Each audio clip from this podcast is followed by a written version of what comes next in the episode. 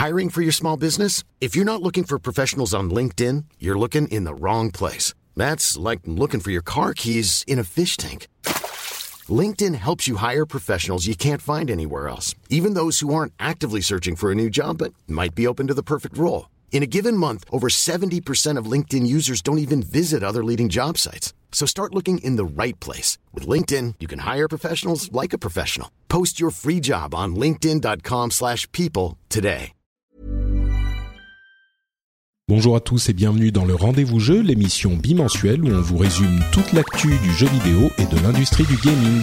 C'est parti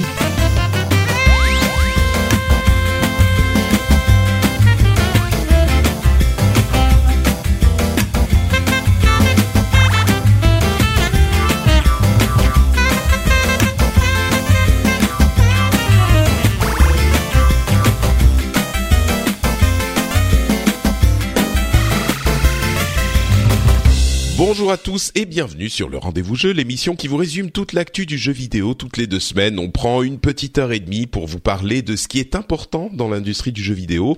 On raconte, on analyse, on enjolive un petit peu, je sais pas, peut-être euh, certaines choses qui nous ont plu et ça va peut-être être le cas aujourd'hui puisque on va vous parler de nos jeux préférés de 2016 et aussi de nos jeux les plus attendus de 2017. C'est un épisode traditionnel de fin d'année. Vous connaissez le principe, on va pas déroger à la règle. Je suis Patrick Béja et pour m'accompagner dans cette aventure, ce résumé, j'ai trois co-animateurs qui vont, je pense, faire de cette émission un enchantement. J'ai nommé Jika Loret. Euh, ça fait un moment qu'on n'a pas fait une, euh, une Mais- émission ensemble. Mais ouais, franchement, bah au moins deux mois, quoi. J'ai- J'étais perdu dans, dans la tornade de la paternité, et, euh, et du coup, c'est vrai qu'il y a eu deux fois que j'ai où j'ai pas pu me libérer, mais là cette fois-ci, c'est bon. Mon enfant est à la crèche, je suis seul à la maison. C'est bien. J'ai- sorti le, le, le bol de café, je suis tranquille. Parfait. Merci d'être de retour avec nous. Avec Euh, plaisir. Une autre euh, revenante du rendez-vous jeu, je ne choisis pas bien mes mots aujourd'hui, c'est euh, Sophie, alias Force Rose, euh, qui est... Alors, on a Jika qui est un représentant de la presse euh, numérique tech, on va dire ça comme ça, euh, et Sophie qui représente la presse papier. Tu représentes toute la, la presse papier, hein, avec... Je euh, représente l'intégralité de la presse papier, oui, C'est ça. chez moi. Ouais. Ça- Ça va, t'es en forme hein? Bah oui, écoute, ça va, ça va très bien. Ouais, t- eh ben écoute, merci, merci d'être avec nous. Euh, et puis en troisième invité euh, qui revient lui aussi après une absence encore un petit peu plus longue que celle Ça de Jika. Ça va faire. Ouh là là, oui. Ouf. Comment ça va, Mimic Alors Emric, euh, euh, qui est ex Gameblog, euh, mon journaliste préféré de Gameblog bien sûr, mais surtout Ah, aujourd'hui grand chef et grand Manitou de IGN. Euh, comment tu Ouais. vas? Ouais, alors en fait, j'ai changé de poste entre temps, mais. Ah merde Mais Putain, tu me dis rien. On se parle plus, Mimic. non, Euh, c'est vrai qu'on a putain, non, je suis responsable éditorial sur jeuxvideo.com, IGN et Millennium. D'accord, oui, bah fouf. Alors quand même, responsable éditorial de tout ça. Monsieur, quoi. Oui, voilà, bah, exactement. C'est un, titre ronflant pour dire que je fais plein de trucs dans le jeu vidéo. Très bien. Bah merci, merci d'être avec nous. Merci à toi pour l'invitation. Écoute. Euh, et donc on va parler. Alors on va faire quelques petites news rapides parce qu'il y a des choses qui se sont passées quand même. Et puis on va faire nos jeux préférés et nos jeux les plus attendus. Euh, alors je vous propose que je, je disais avant de- d'enregistrer que euh, possiblement j'avais eu une panne de réveil. Donc euh, il n'est pas totalement inconcevable que je sois réveillé que depuis 10 minutes. Hein donc euh, j'espère que vous Mhm. m'excuserez un petit brouillard. euh, Non, mais ça te fait ça te fait une belle voix sexy, c'est bien. c'est ça, c'est ce qu'on disait. Et tu, tu as l'innocence de croire que tu es le seul, c'est ça qui est bien. Bon, c'est presque les vacances de Noël en même temps, donc euh, donc on a une excuse. Presque, hein, presque. C'est vrai que le rythme doit commencer à se ralentir. Oui, c'est ça. Et puis et puis euh, je, je confie également des secrets. Euh, Mimic disait que euh, il était aussi lui possiblement euh, pas totalement habillé, mais lavé Voilà. quand même. Mais Donc, lavé, je suis propre. c'est bien. Je suis propre. Non, j'ai quand même un vêtement sur moi pour assurer. Et l'autre, Une serviette, juste une serviette, c'est sympa. On commence Bon, à avoir bah, beaucoup trop de détails dans cette Oui, oui, émission. je crois qu'on va, on va commencer à parler de jeux vidéo plutôt. Hein. Avançons, avançons. Alors, euh, première chose. Quand même, avant de parler de jeux vidéo, vous remarquerez, chers auditeurs, qu'il y a un nouveau logo pour le rendez-vous jeu. Si vous n'avez pas écouté le rendez-vous tech, vous étiez peut-être pas au courant, mais vous le voyez sur votre euh, application euh, préférée ou sur le web. Il y a un nouveau logo tout rose, euh, peut-être un peu pour faire honneur à Force Rose, mais tous les logos de l'émission sont rose framboise en fait. Attention, faut pas que je dise rose, sinon le designer Jérôme Kenborg va pas être content. ils sont framboises et ils sont tous unis dans la couleur, tous les logos des émissions que je produis, euh, mais en même temps ils ont une petite individualité euh, sur les, les, les, les logos eux-mêmes euh, et le design graphique. Donc euh, j'espère qu'il vous plaira. On a dans le rendez-vous tech un spécial domotique qui arrive la semaine prochaine ou peut-être en fin de semaine avec en plus une discussion avec Jérôme justement sur le design de ces logos. Si ça vous intéresse, allez écouter ça. Il y a une discussion à mon sens qui est tout à fait passionnante. Donc j'espère qu'elle vous plaira et j'espère que vous apprécierez ces nouveaux logos et celui-ci en particulier, celui du rendez-vous jeu qui est moi enfin moi je les aime tous, mais euh, je pense que Jérôme a fait un très bon travail. Donc voilà, je voulais le mentionner, c'est le renouveau pour 2017. 2017, c'est les, les les beaux logos non ça va... bon parlons plutôt de jeux vidéo hein. ça, va être mieux j'ai pas mon slogan encore hein, de campagne on va y continuer à y réfléchir le, vêtement que je porte est rose voilà, je te le dis. attends, alors attends. Mes logos sont roses, tes vêtements sont roses, Force Rose et rose. Voilà. Il n'y a plus que Jika qui ouais. pas bah, euh, Moi, mon enfant a la peau rose parce qu'il était jeune. Mais Ton quoi Je sais pas. Rien. J'ai dit mon enfant a la peau rose parce qu'il est, est, très jeune. Donc... Mais c'est pas, pas terrible. Ouais, non, ça, moment, moyen, moyen. Bon, écoutez, vous savez quoi? Parlons plutôt de Dragon Quest 11 qui uh-huh. a enfin, enfin été présenté. Euh, et qui a été confirmé donc pour une sortie en 2017. On commençait un petit peu à en douter tellement ils ont mis du temps à, à le, le, présenter et on aura certainement la confirmation de la Switch à la présentation du 12 janvier. Euh, alors ça, ça vient de tomber il y a quelques jours, hein, mais moi j'ai trouvé la présentation absolument euh, sublime, absolument majestueuse. Euh, on connaît le style graphique de Dragon Quest qui est euh, designé, caractère designé par Akira Toriyama, bien sûr, mais autant on connaît ce style graphique très cartoon et on pouvait se dire que euh, on avait un petit peu déjà eu la qualité graphique la plus comment dire comme c'est tellement cartoon moi je pensais pas qu'il pouvait vraiment beaucoup l'améliorer mais là, en voyant la, la, cette présentation du jeu, j'ai été enchanté. Quoi. Je sais pas si ça vous a fait la même chose, euh, même si on n'est pas très fan de Dragon Quest. Mais qu'est-ce que vous avez pensé de ce bah, truc? moi rapidement, moi, moi j'aime beaucoup Dragon Quest. Et euh, je, je suis pas, je suis pas un gros fan de RPG japonais, mais j'aime beaucoup la, cette série. Euh, et effectivement, c'est hyper, hyper charmant. Euh, D'un côté, bon bah t'as as toujours ce cara design très typique dont, que, dont, dont t'as évoqué, et, et, les, et, les, décors qu'on a vu en tout cas dans les phases de jeu, bon qui sont un peu vides pour le moment, mais bon euh, c'est un RPG japonais, donc souvent c'est pas non plus euh, là, sur ce point-là, c'est pas la folie. Mais par contre, c'est super beau quoi. Le, les, les, cascades, les prairies, t'as, il y a un côté vraiment bucolique et avec ces couleurs ultra pétantes qui sont typiques de la série. Euh, qui, vraiment colle bien. Donc en termes d'animation, ça, ça a l'air hyper chouette aussi. Euh, en tout cas, le, ouais, ce qu'on en a vu, enfin techniquement parlant, ça a l'air très très solide quoi. Mm. Les deux autres, une impression? Bah, t'as les formes de, enfin déjà t'as les formes de Toriyama qui sont quand même assez euh, généreuses dans tout ce qu'il fait, je trouve. Donc euh, donc moi ça me ça me botte bien et puis euh, et puis ouais, enfin on dirait un, vrai dessin animé quoi. Donc moi non non je suis je suis je suis puis la série, enfin oui effectivement moi j'ai moi, moi, pour le coup j'aime beaucoup les RPG japonais. J'ai toujours trouvé que celle-là était était toujours bien foutu et tout, très accessible. Un monde qui enfin qui te transporte bien. Donc non non moi je suis je suis très chaud aussi j'avoue. Ouais. Ok, euh, bon Sophie, je te pose pas la question. Toi, c'est sur PC et puis euh, PC Master Race, donc, euh, donc voilà. non, non, c'est pas ça. C'est juste que je suis euh, je, je, suis toujours passé à côté des RPG japonais. Je suis désolé, j'ai zéro culture en RPG japonais. J'avoue ma, ma, totale noubitude. C'est probablement très bien, je ne sais pas. Voilà, je passe mon tour. Bah disons que pour être parfaitement honnête, on sait pas très bien comment ça sera au niveau du jeu lui-même, euh, mais par contre, c'est vrai que ces graphismes-là sont euh, sont enchanteurs. Et puis il y a ce, enfin, c'est vraiment très détaillé, ça fait presque réaliste, mais en même temps, c'est pas du tout réaliste parce que c'est cartoon. Je vous encourage vraiment à aller euh, à aller regarder ça. Euh, moi, ça m'a ça a vraiment fonctionné. Euh, Après, euh, juste, euh, c'est moi, moi, moi j'arrive pas à savoir si je jouerais sur PS4 ou sur 3DS, quoi. Parce que quand même, ce, ce genre de jeu, ce genre d'univers se prête super bien au format portable. Il y a, il y a tous les Dragon Quest qui sont ressortis sur DS et 3DS. C'est super sympa à jouer dans le métro, etc. Donc du coup, c'est un peu frustrant parce que je sais pas si j'aurais envie d'un jeu qui m'en met plein la vue sur PS4 ou un truc ultra ultra nomade. Parce qu'après priori, ça a été les mêmes jeux, donc je me vois mal acheter les deux jeux non plus, tu vois. Ouais, il est pas du tout, du tout aussi beau sur 3DS. C'est ce que j'allais dire. Oui, ça sera sur Switch. Ah oui, c'est pas, ah j'ai pas pensé. Bon, bah voilà une autre raison d'acheter la Switch. Ah, il, a, il, a, il, a, pas l'air dégueulasse sur 3DS non plus. Hein.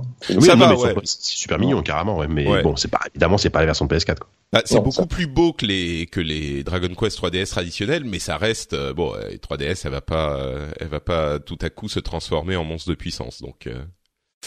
Euh... Euh, alors, euh, des, on va parler de Mario Run euh, tout à l'heure, mais encore des petites news rapides. Euh, Street Fighter V va enfin afficher les, les, le fait que les gens rage quit régulièrement. Donc, si vous rage quittez trop, vous allez avoir un petit badge. Et pareil pour le contraire, si vous rage quittez jamais. Donc, peut-être qu'enfin vous allez pouvoir. enfin, il y a encore plus de d'encouragement à ne pas quitter la partie en plein milieu quand on est en train de perdre. Ça, c'est une bonne chose. Left 4 Dead euh, le développeur de Left 4 Dead et, et de Evolve, c'est qui déjà? C'est Turtle Rock, non? Turtle Rock, ouais. Voilà. Tout à fait. Euh, est en train de développer un nouveau euh, euh, FPS coopératif, ce qui était une super nouvelle parce que euh, moi j'avais un petit peu peur que après le four que s'est pris Evolve, qui était peut-être un peu plus un four commercial qu'un four euh, de gameplay, encore que le gameplay était pas parfait non plus, mais j'avais peur que du coup ils abandonnent. Et Left 4 Dead était un tel, une telle révélation que j'aimerais bien avoir un nouveau FPS coopératif à succès. Et avec le renouveau des FPS tout court de cette année, je me dis qu'ils ont la, la possibilité de faire quelque chose Donc, euh, espérons. Rebondir un petit peu sur ce que tu ah, mais bien sûr, bien sûr, vas-y. Oui. Ah, bah, je Mimi qui me demande la, permission de parler, c'est tellement bah, mignon. Écoute, je suis un garçon bien éduqué, tu sais. Euh, non, mais euh, pour Street, mine de rien, je reviens un tout petit peu en arrière, mais c'est très très important parce que moi je suis un gros joueur de Street. Je me suis vraiment investi dans le Street 5 et au final ça m'a fait quitter euh, justement pour le coup le jeu. Le terme est, le terme est bien choisi parce que j'en avais marre de perdre mon temps euh, avec des gars qui se barraient à la fin du combat lorsque tu dominais le combat. Et le fait d'afficher socialement en fait le, le, le, le, fait que tu sois face à un rage quitter, c'est-à-dire que les gars qui justement euh, quittaient pour conserver leurs points et donc avaient, ne faisaient que gagner au final, euh, leur, leur, ne restait que leur qui gagnait leur partie, euh, bah, en fait ils avaient tendance à se vanter de ça en disant voilà j'ai enchaîné 65 victoires ou 70 victoires, ce qui est quasiment pas possible en fait.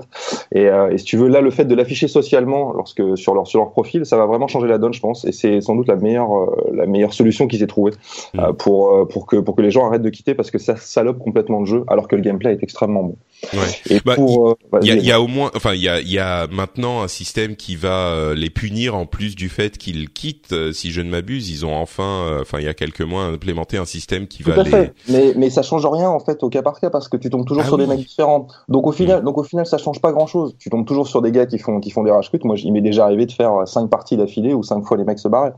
Donc, euh, oh voilà. Donc c'est honnêtement, ça te salope complètement l'expérience, le, quoi. Je m'en souviens. Euh, ouais, ouais, Donc c'est vraiment, c'est vraiment une. Pense que j'espère que ça aura vraiment de l'effet parce que parce que ça leur coûte très cher, je pense, euh, pour les gens qui s'investissent sur le jeu. Et Dieu sait qu'il n'y en a déjà pas beaucoup. Donc euh, donc pour moi, c'est une très très bonne nouvelle, quoi. Et du côté de du côté d'Evolve, moi, enfin d'Evolve, dire de Turtle Rock, c'est juste que Evolve, je je je, je m'étonne encore de l'échec de ce de ce jeu en fait, parce que même si effectivement il y avait des problèmes d'équilibrage sur le gameplay, j'ai trouvé ça super bien foutu mm. au final et j'ai eu des très très bonnes expériences encore. Donc, euh, donc entendre qu'ils développent autre chose, c'est cool. Ouais. Et, euh, mais j'ai adoré, euh, personnellement, j'ai adoré Evolve. Quoi. Bah, après, ce qui, a, ce qui a tué le jeu à l'époque aussi, c'était malheureusement le, le, les, les moves marketing et la façon dont il était vendu par Touquet, avec des season pass absolument abusifs, un jeu, un jeu très très, enfin assez incomplet.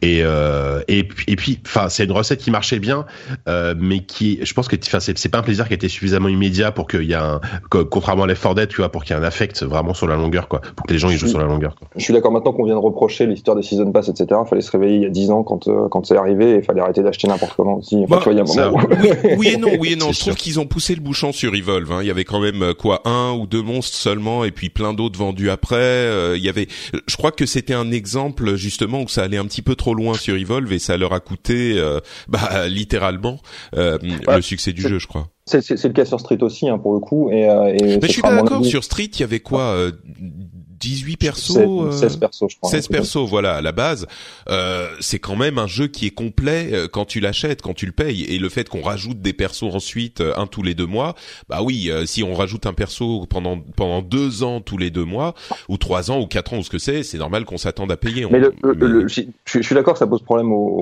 aux- gens qui consomment, mais, mais, mais derrière, si tu veux, il faut aussi comprendre que les gars, ils essaient de faire vivre leur jeu sur, sur beaucoup plus longtemps. Donc, c'est c'est- c'est une, une bonne manière, une manière intelligente de le faire. Après, qu'il y ait une politique de prix qui soit débile, ça c'est autre chose. Mais, je crois euh, que c'était l'offre de base qui était trop trop ténue en fait. C'était ça sur Evolve que et, et ça et ça en fait d'une certaine manière le le système fonctionne puisque quand c'était trop ténu, bah Evolve s'est planté. Et donc je pense que ça enseigne aux, aux développeurs et aux éditeurs le fait que bah quand on fait là c'était trop peu. Et en plus avec les problèmes mécaniques du jeu bah et donc ils vont comprendre ils vont dire bon bah un truc comme euh, euh, Street où t'as 16 persos c'est suffisamment de contenu. Un truc comme Evolve où t'as deux monstres trois monstres je sais plus ce que c'était. Et euh, les chasseurs bah c'est trop peu. Donc euh, je crois que vraiment euh, c'était spécifiquement sur Evolve euh, que c'était euh, ils ont poussé le bouchon quoi non tu tu penses Ouais. pas Émeric? Non, non, c'est si, si, je pense, je pense que tu as raison, mais néanmoins, moi, ça m'a suffi quand c'est sorti. C'était, Mm. c'est- pour moi, c'est même, enfin, moi, je suis resté que sur les monstres, par exemple, tu vois. Et, euh, et avec les trois monstres, j'étais, enfin, je crois que c'était le 3, il me semble. Ouais. Euh, j'étais, j'étais, j'étais assez satisfait, en fait, parce que les, les gameplays étaient quand même vraiment différents pour le coup. Et euh, moi, j'ai pas été euh, si choqué que ça. euh, par ça. Finalement, j'ai été plus choqué sur Street, où il y avait que 16 persos, tu vois. Alors que là, tu dis, il y en a Ah quand ouais. même 16. Tu vois. Mm. Donc, donc c'est marrant.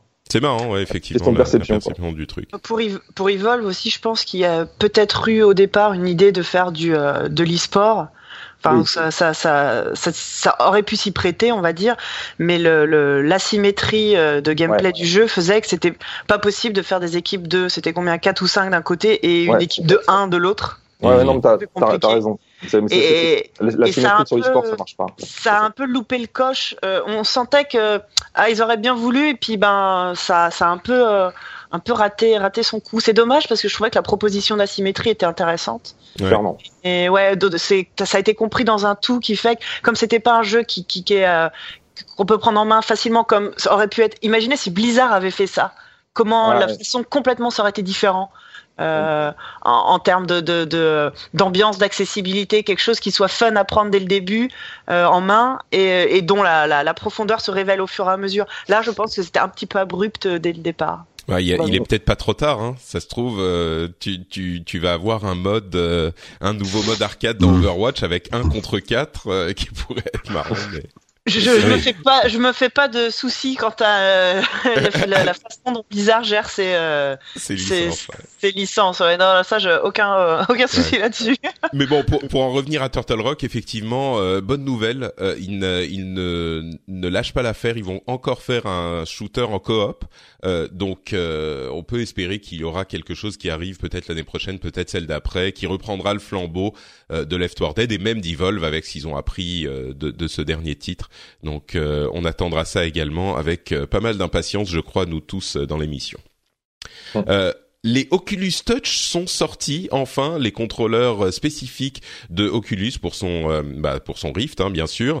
Alors, je crois, Jika, tu me disais que tu as euh, un de tes jeux de l'année qui utilise les Oculus Touch, donc on va Ouais. peut-être pas euh, ou Oui, cette, oui, parce cette qu'au au inspiration. boulot, là, on euh, a, au boulot, on en a, on en a une paire depuis, depuis euh, presque deux semaines. Donc, euh, euh, du manière générale, sans rentrer dans le détail, je, peut-être, je, c'est- je trouve que c'est, euh, c'est un super produit, c'est hyper ergonomique, c'est pour moi bien plus convaincant que les, les contrôleurs du Vive en termes de, d'ergonomie ouais, pure. qui- Juste pour Euh, rappeler aux gens, en fait, ils, truc, ils- ils- les, les, les touch en fait ils sont conçus de telle manière que ça puisse vraiment modeler tes mouvements les mouvements de tes mains si tu Voilà. pointes du doigt Et- il le sait si tu lèves le pouce il le ça. sait Il y a, il y a une prise en compte partielle hein, parce que c'est pas non plus ultra précis, c'est soit ton doigt élevé, soit il est baissé, Mhm. mais euh, et ça joue vraiment dans certains jeux en tout cas où tu vas tout simplement appuyer sur un bouton littéralement en tendant le doigt et, et ça marche très bien.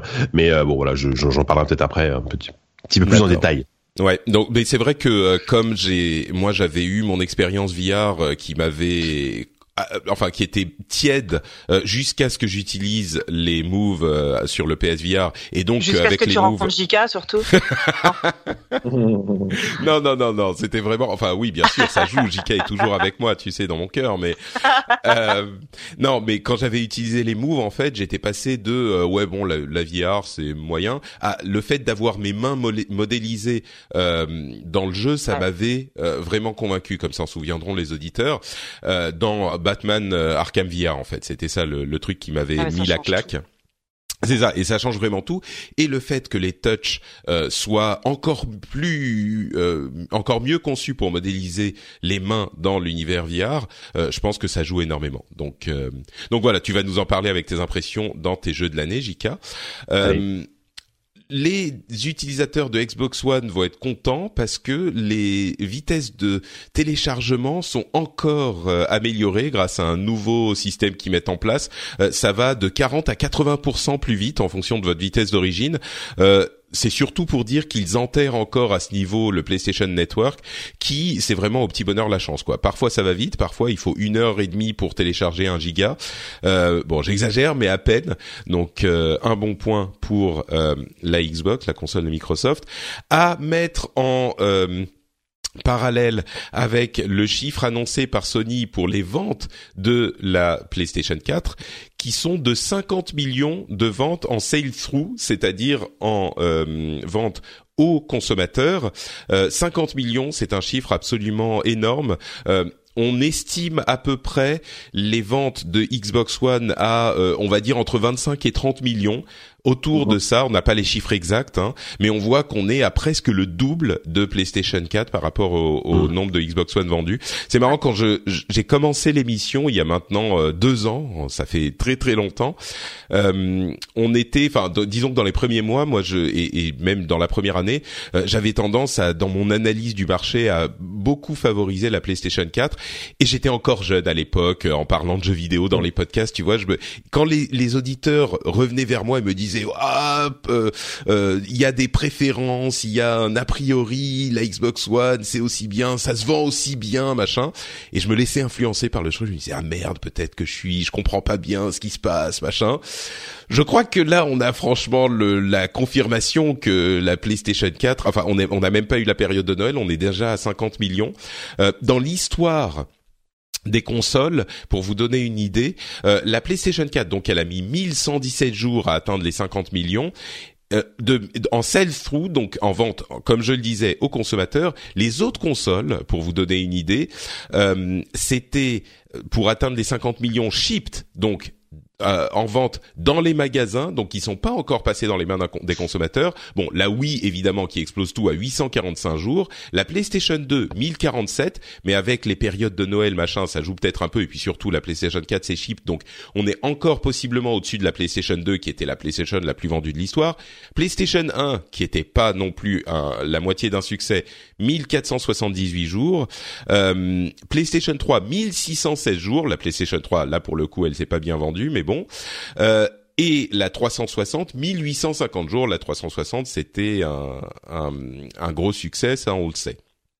Euh, Du coup, ouais, justement, à l'époque de la, euh, les proportions entre 360 et PS3, on sait, euh, en, en termes de parc machine, en termes de proportions, Au il y en a eu à peu près autant, ouais. Alors, ce qui est marrant, c'est que au final, euh, la, le truc, c'est que la, la PlayStation 3 se vendait beaucoup mieux que la 360 au Japon, qui a toujours été inexistante Ouais. au Japon. Et là, c'est plus, euh, c'est plus tellement euh, le cas parce que la PlayStation 4 se vend pas bien au Japon, ce qui, ce qui explique cette différence.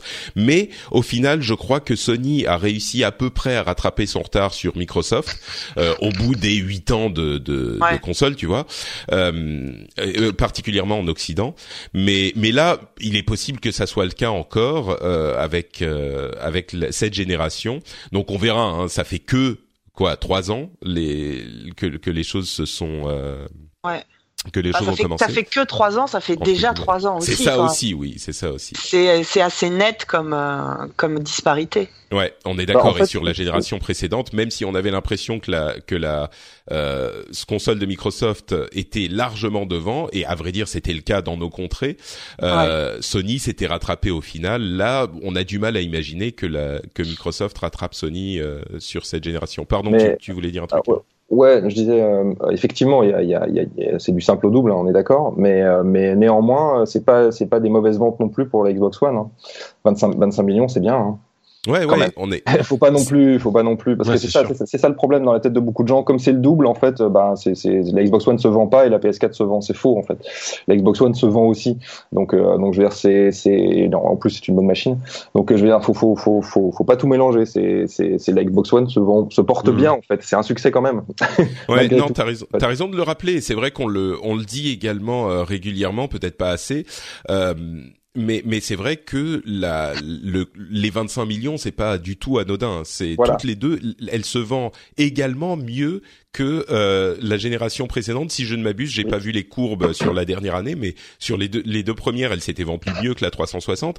Et euh, c'est juste que la, la PS4 a fait un carton absolument Ouais, monumental. Je je pense que Euh, Nintendo aurait bien aimé vendre 25 millions de Wii U. oui, c'est clair. Ça aurait bien raté comme ça. Ouais, ils, vendront, ils vendront 25, mi- 25 millions de, de, de NES Mini quand ils auront du stock, quoi.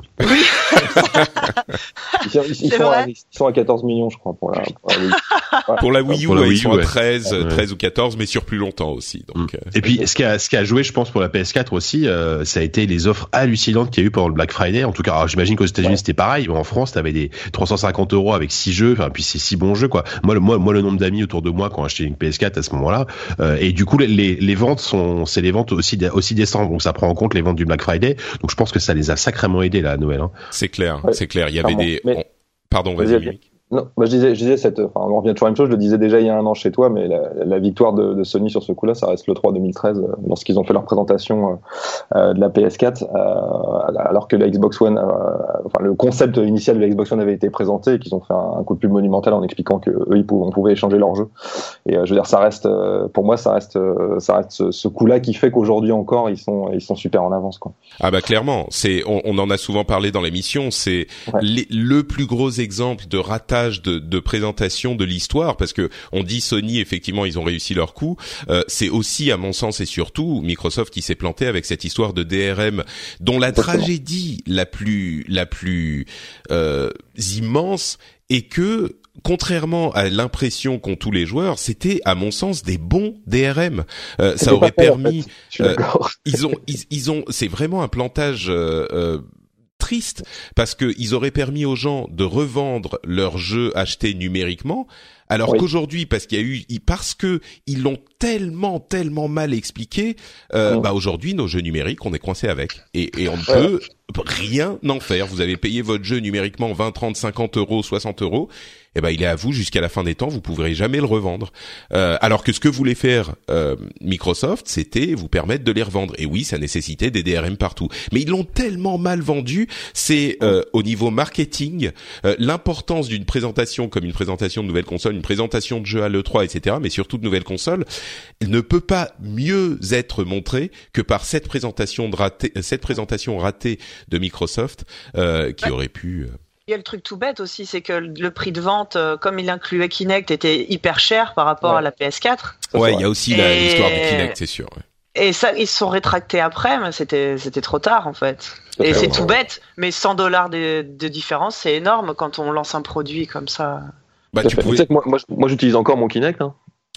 Mais il y a pas Ah, de mal, hein. C'est toi, Non non, non, mais je veux dire, ça, ça, ça, ça m'est utile en fait. Donc pas dans les jeux évidemment, mais, mais, mais c'est pour d'autres fonctions. euh. Évidemment. Mais il faut rappeler que c'est une, une, box à tout faire à la base. C'est ça aussi que les gens ont pas compris. Et, et c'est une bonne technologie, Kinect, c'est pas ça le souci. Ouais. C'était le fait de, de lancer. euh, Les gens, ils s'en fichent de savoir ce qu'il y a dans la boîte. On vous dit, nous, on vous lance une nouvelle console, elle vaut, euh, je sais plus, euh, 400. Bah nous, la nôtre, elle en vaut 300 ou l'inverse. Enfin, ou. euh, Ouais. euh, bah voilà, tu vois 100 euros, 100, 100 dollars d'écart, euh, c'est bon. Ils avaient Tout de suite Mais il y avait- gagné. euh. Il y avait les. Xbox, euh, les Xbox One sans Kinect. euh, Tout début, là, la présentation, non, je Non. crois pas. Ah oui, Non, à la Non, non, au, présentation. au début, c'était full Kinect. ouais. Ouais, c'était ouais, Quand ouais, elle a été annoncée, elle a été vue, elle a été perçue du coup comme une grosse, en plus elle est énorme, une grosse machine avec plein de trucs inutiles qui coûtent cher. Donc C'est vrai qu'elle a une sale gueule. Non là t'as raison. C'est vrai qu'elle est moche. Et en plus, effectivement, Sony qui, qui enfonçait le clou en disant nous on peut échanger nos jeux, haha. alors qu'eux ils avaient prévu la même chose. Hein. C'est c'est Ouais, ce qui est ah terrible. Ils avaient prévu à l'origine de de- d'inclure les DRM. Ils sont rétractés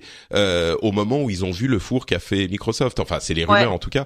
Et puis le le gros euh, euh, le gros le gros faux pas effectivement que, que tu rappelles Sophie de nous nous notre box ça fait tout. Et bon aussi des jeux mais voilà. Mais surtout regardez la télé télé télé télé télé télé. On avait ces montages ridicules. Le sport avec le sport sport, et sport, ouais, sport. Ça. sport sport. sport sport sport sport après ça c'était destiné à un public américain Ouais. Oui, mais c'était la présentation mondiale. Euh, Ouais, oui, c'était destiné, c'était le. Bon, bref, on va, on, on refera peut-être un jour, mais on l'a déjà fait euh, un jour l'histoire de. Mais juste une, juste une, comme tu parlais de l'importance des présentations, faut rappeler aussi celle de la Wii U où les gens ont pas compris euh, ce que c'était que la Wii U. Ouais. C'est pareil en fait. Voilà, je veux dire, c'est c'est aussi aussi Ouais, comme quoi, total. hein, euh, tout le monde pensait que c'était une nouvelle manette quoi. Donc Et, l'ordre, dans lequel tu passes, parce que si Microsoft avait fait sa presse après Sony, la face du monde euh, en eût été changée. euh, si Peut-être, oui, c'est vrai, c'est vrai, parce que Sony aurait peut-être présenté des, des DRM, et peut-être bon, peut-être pas, mais et par contre pour la Wii U, le problème en fait, c'est pas tellement qu'ils ont pas bien expliqué ce que c'était, c'est que même eux, ils ont pas compris à quoi ça servait en fait. Je crois que c'était ça le problème. Ils Bon, allez. Wii U en même temps, tu vois. Donc Oui, dans ça. euh, niveau marketing, euh, la convention de, de de nom était clairement clairement. Bah, c'est c'est pas très pour- enfin bon, c'est peut-être pas le sujet, mais c'est peut-être pour ça que le, la Switch a, pour le moment a l'air d'être un peu mieux marketée, euh, parce qu'on a eu une vidéo qui était très claire, qui montrait ce que c'était. Donc, tout le Ouais. monde- tout le monde, je, je pense, a compris ce que c'était.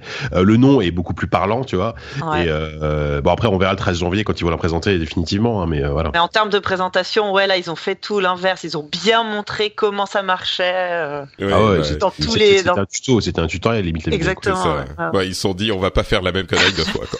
Exactement. Mais, mais, mais tout le monde se pose quand même la même question, c'est l'autonomie du truc une fois que Ouais. Ah bah ça, des questions sur la Switch, oui. euh, oui, oui, c'est sûr. Mmh, c'est c'est clair. Bon, euh, allez, on avance. Euh, Amazon a présenté la bêta de son, enfin, a, a débuté la bêta de son nouveau jeu Super eSport, euh, qui est une sorte de MOBA euh, TPS euh, brawler, qui s'appelle Breakaway, que j'ai essayé un petit peu. Euh, bon, c'est, j'en parle parce que c'est Amazon qui se lance dans l'e-sport avec euh, son partenariat avec Twitch, bien sûr. Enfin, son partenariat. Ils ont racheté Twitch, donc ils poussent Ouais. à fond. C'est un jeu Twitch, en fait, un jeu Amazon et Twitch. On se log par Twitch. Euh, donc moi, mon nom de joueur, c'est mon nom Twitch, donc c'est Patrick Béja. Ça fait un peu bizarre, comme j'ai pas no- notre Patrick, euh, c'est c'est un peu étrange.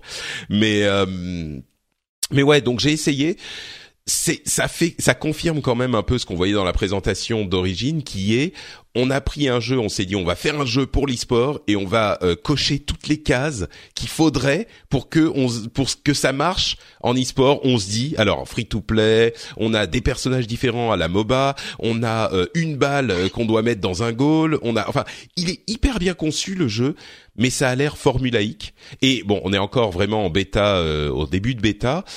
C'est quand même euh, par rapport à, à des jeux qui tournent hyper bien, là, euh, les contrôles sont un peu, euh, tu sens du lag dans la souris, tu sens, enfin, les graphismes, c'est pas des graphismes de fou, mais t'as pas des FPS constants, enfin, bon, je sais pas, je suis un peu euh, mitigé sur le jeu, on va dire, il y a peut-être un potentiel, mais je me dis que le, le truc, c'est que un jeu comme ça, qui sortirait dans une période de jeux vidéo où il n'y a pas 40 000 jeux qui sortent à la minute, y- on, on y prêterait beaucoup plus attention. Là, il y a mille trucs différents qui peuvent être plus intéressants, quoi. C'est surtout que l'e-sport, l'e-sport, ça devient un peu, enfin, le, le- le fonctionnement des, des développeurs et des éditeurs par rapport à, à l'e-sport est problématique dans le sens où généralement c'est une communauté qui choisit un jeu et ça en fait un jeu e-sport en fait. Je sais pas si. Ouais. Ouais, ouais, ouais, ouais, non, mais tout à fait, t'as Et raison. la, et la tendance qu'on a, voilà, et la tendance est inversée aujourd'hui exactement. Et genre, on le voyait, tu, on parlait de- il y a quelques secondes de la Nintendo Switch. C'est même à la fin de leur présentation, qui, la présentation qui vous a paru très claire là, ils mettent quand même des joueurs e-sport qui jouent à Splatoon euh, sur sur Switch. Je veux dire, c'est une, c'est, une, c'est une vaste blague en fait. Donc, euh, donc là, il y a une démarche qui est complètement euh, débile parce que tout le monde veut surfer sur la vague e-sport et euh, et ça- et il y a beaucoup qui vont s'y casser les dents. C'est déjà arrivé avec plein d'autres jeux. hein. donc euh, Bah, on Moi, parlait d'Evolve tout à l'heure, mais voilà, par exemple. Ouais, non, mais t'as c'est raison. conçu pour faire de l'e-sport alors qu'en fait non, c'est, une communauté qui choisit un jeu et ça en fait un jeu e-sport. T'as raison, ouais. C'est la, c'est la manière dont ça fonctionne. Je crois que et il faut concevoir le jeu pour possiblement euh, devenir e-sport ou en tout cas il faut pas mettre trop de bâtons dans les roues au truc. Mais c'est vrai que euh, l'e-sport fonctionne vraiment quand la communauté adopte le truc et c'est comme ça que ça s'est Bah, passé à chaque fois. Et euh, La- L'annoncer e-sport, c'est presque se tirer une balle dans le pied, moi j'ai l'impression. ouais, peut-être, ouais, c'est possible. Bon, on verra. Euh, donc euh, si des gens veulent tester Breakaway, bah, je crois qu'il y aura certainement un autre week-end bêta disponible à un moment. Euh, et Twitch, puisqu'on parle d'Amazon, euh, autorise le vlogging sur sa plateforme. C'est marrant parce que euh, c'est vraiment Twitch. Quand on parlait de, de communauté à l'instant qui adopte des trucs, Twitch a vraiment évolué en fonction de ce que voulait sa communauté. Il y a eu dans Twitch, Twitch créative où les gens utilisent Twitch pour faire de la peinture ou pour manger en Corée. On a vu ça beaucoup. Ou enfin bon, de plus proche du jeu vidéo pour suivre des conférences, pour faire des podcasts, etc. ou des des lives. Euh, et maintenant, pour faire du vlogging, alors certains disent oui, c'est le retour à Justin.tv qui était euh, à l'origine euh, la, la, la, société parente de Twitch. Mais bon, pas vraiment. Le truc, c'est qu'il y a des créateurs sur Twitch, des, des streamers qui veulent aussi parler de leur euh, quotidien ou qui veulent faire des petites interviews, des, des, montrer ce qui se passe dans leur vie, et ce qui est la tendance aujourd'hui. Et donc euh, Twitch autorise ça avec une catégorie vlogging. C'est finalement assez normal, mais euh, peut-être que vous aurez vos, vos Twitchers préférés qui vont se mettre à vous raconter bah, leur routine, comment ils font le matin, comment ils font des podcasts en, en serviette, tout ça. On va, on va faire ça. On va faire ça avec ZQSD JK, d'accord? On se filmera tous. Grave, allez. C'est un peu le principe de YouTube en fait. Hein. Finalement, ça, revient à bah, ça. C'est ça, il y, a y a du vlogging partout sur YouTube. Voilà, euh, tout à fait sûr. Euh, les mecs racontent leur vie, voilà, ils en font des émissions. Voilà. C'est sûr. Mais c'est c'est c'est assez. Euh, disons que certains peuvent se dire euh, ouais ça va transformer euh, Twitch en vlog. Moi je pense vraiment qu'il y a une demande des streamers, tu vois, de pouvoir faire ça aussi. Et comme tu es censé choisir une catégorie et t'y tenir, bah là ils ont ajouté la catégorie vlogging. C'est c'est normal finalement. il y a le, le truc dans la euh, alors, allez, dernier, euh, dernière petite euh, partie avant qu'on passe à nos jeux préférés. Super Mario Run, qui est sorti il y a quelques jours de ça. Alors, qui a l'air de se vendre pas trop mal à la sortie. En même temps, c'est pas très surprenant. Hein. Euh, entre 3 et 5 millions de euh, téléchargements dans le premier jour et il y a des estimations de vente qui sont bonnes.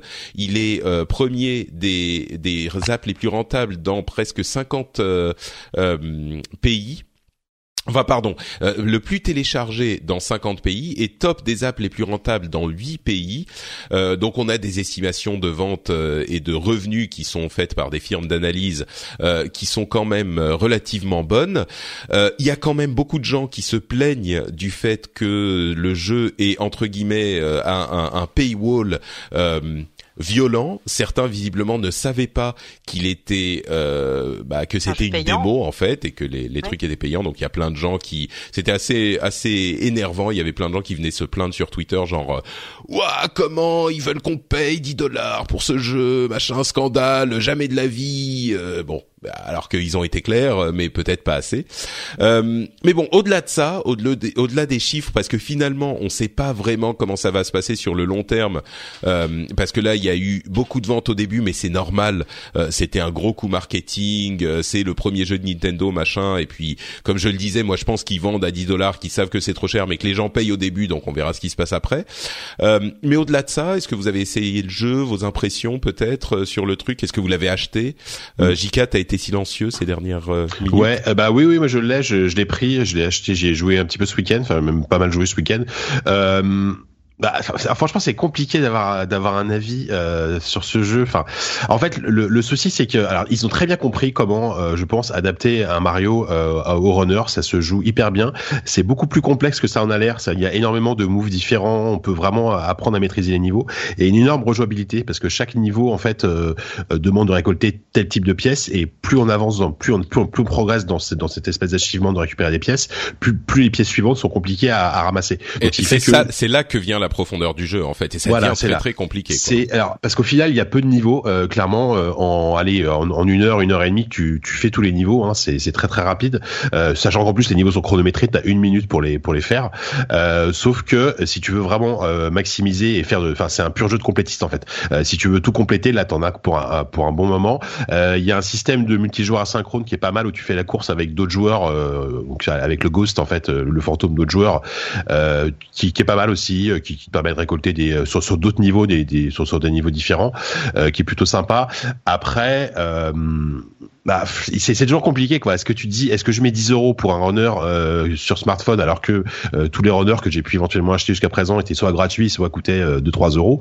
Euh, c'est difficile. Par exemple là, tu vois, et ce, ce week-end j'ai relancé en parallèle Rayman Jungle Run, qui, qui, est, qui est quand même maintenant qui a, qui a 2-3 ans, euh, qui est euh, qui est magnifique, qui a un jeu splendide, qui a à peu près 4 fois plus de niveau, qui coûte 3 euros. tu vois, tu dis la, la, la, comparaison fait un peu mal quand même pour pour pour, pour, vraiment pour Super Mario, Mario à ce moment-là. Voilà, c'est la taxe Mario, c'est un peu dommage. Et puis quoi qu'on en dise, c'est alors effectivement c'est peut-être pensé pour un public asiatique, mais mais le fait de pas pouvoir jouer dans le métro parce que parce que t'as besoin d'une connexion internet permanente, c'est enfin permanente. C'est ça en tout cas me... pour, pour lancer un niveau, c'est vraiment super dommage ouais, parce que là du coup je obligé d'y voilà obligé d'y jouer dans le à la maison alors que pour pour moi c'est un jeu de transport euh, parfait. Quoi. Ouais. Bah moi en fait ce qui ce qui m'a frappé c'est que c'est un jeu que je vais pas lancer au lieu d'un jeu euh, PC ou console parce que c'est c'est un jeu pour core gamer à mon sens mais euh, que je vais pas lancer à la place d'un vrai jeu core gamer quand je suis Mhm. à la maison. Mais par contre, quand je suis euh, à l'extérieur, oui, c'est c'est l'un des premiers jeux auxquels j'ai vraiment envie de jouer euh, quand je suis à l'extérieur. Mais euh, souvent quand je suis à l'extérieur, c'est dans le métro et je peux pas parce que la connexion est pas assez bonne et c'est je sais que c'est pour la le piratage et je comprends pourquoi mais c'est vraiment frustrant c'est vraiment dommage. Et je suis même pas certain qu'il vaille 10 10 dollars. Il faut que je joue encore un petit peu plus. J'ai pas eu beaucoup l'occasion de jouer parce que j'étais chez moi donc euh, je le lance pas chez moi. Euh, mais la profondeur est là le- l'esprit Mario est là. Il y a quand même beaucoup de choses euh, positives. Euh, j'espère qu'ils vont en vendre parce qu'ils vont j'espère qu'ils vont montrer qu'on peut vendre des jeux sur mobile. Euh, il y a plein de gens qui disent non il y a déjà eu des jeux genre euh, euh, des jeux core gamer sur mobile, moi je trouve qu'il n'y en a pas eu, en, en tout cas pas beaucoup. Il y a eu peut-être euh, les, les Clash Royale.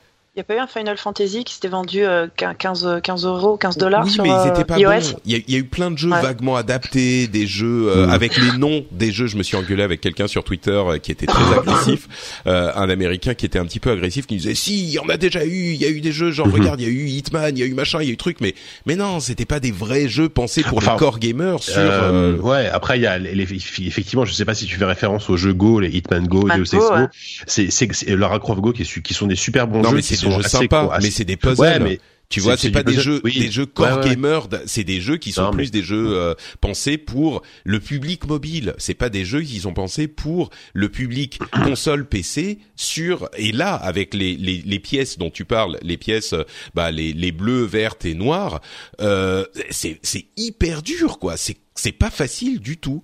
Euh, Mhm. et, et tu dois vraiment réfléchir à comment le faire. T'as as des vrais timings, machin. Bref.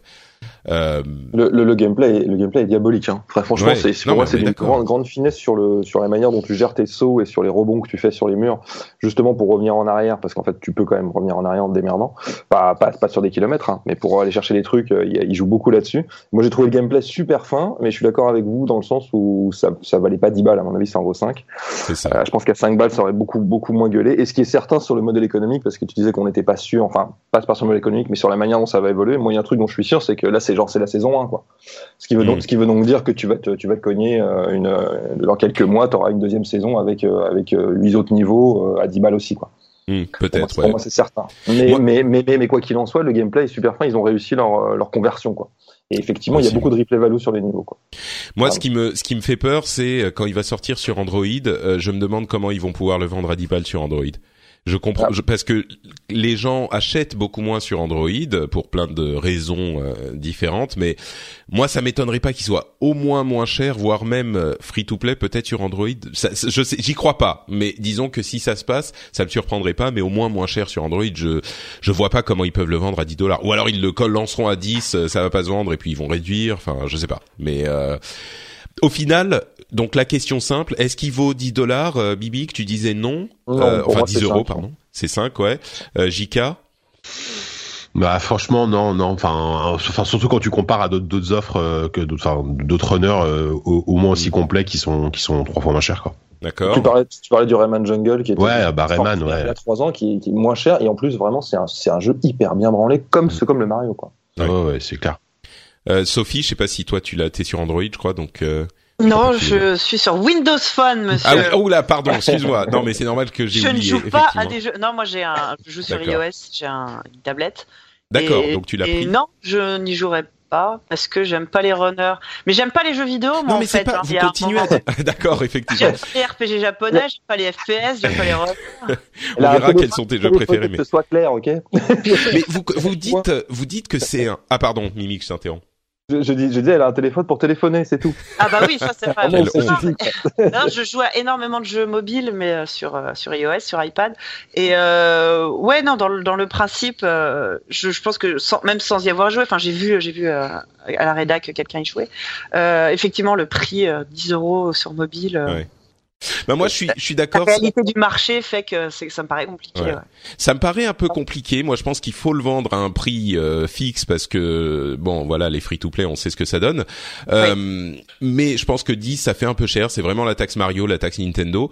Euh, ceci dit, vous le comparez au runner en permanence. Moi, je trouve pas que ça soit un runner. C'est c'est c'est vraiment le runner. C'est très clairement un truc spécifique. Euh, et, et, et ça, c'est pas tout à fait la même chose. Euh, Tu tu cours. Ah, ça sans- s'appelle Super Mario Run en même temps, mais. Oui, euh, mais c'est pas un. Je veux dire, Alors, runner, ça implique un truc, tu vois. On, Oui, mais, un- mais pour moi, il y a, y, y, y deux catégories de runners. T'as les endless runners, donc tu sais les trucs où il faut aller le plus loin possible, genre Temple Mhm. Run avant de mourir, et les runners euh, à, à niveau, genre euh, Jungle Run par exemple, Ouais. Rayman Jungle Run ou Mario, qui sont des qui s'approchent plus du jeu de plateforme traditionnel avec euh, cette composante, euh, le personnage le personnage avance toujours automatiquement. C'est pour pour moi ça reste du runner, mais c'est euh, c'est deux sous-catégories différentes. D'accord. Ouais, c'est vrai que quand le personnage, c'est le, le- le- on a tendance à appeler ça un runner du moment où on contrôle pas la, la- le déplacement du personnage, quand le personnage avance tout seul. Donc c'est pas un endless runner, c'est un runner. Non, voilà, ouais. Ok, très bien, très bien. Bien Bon. trouvé, bien, euh, bien résumé.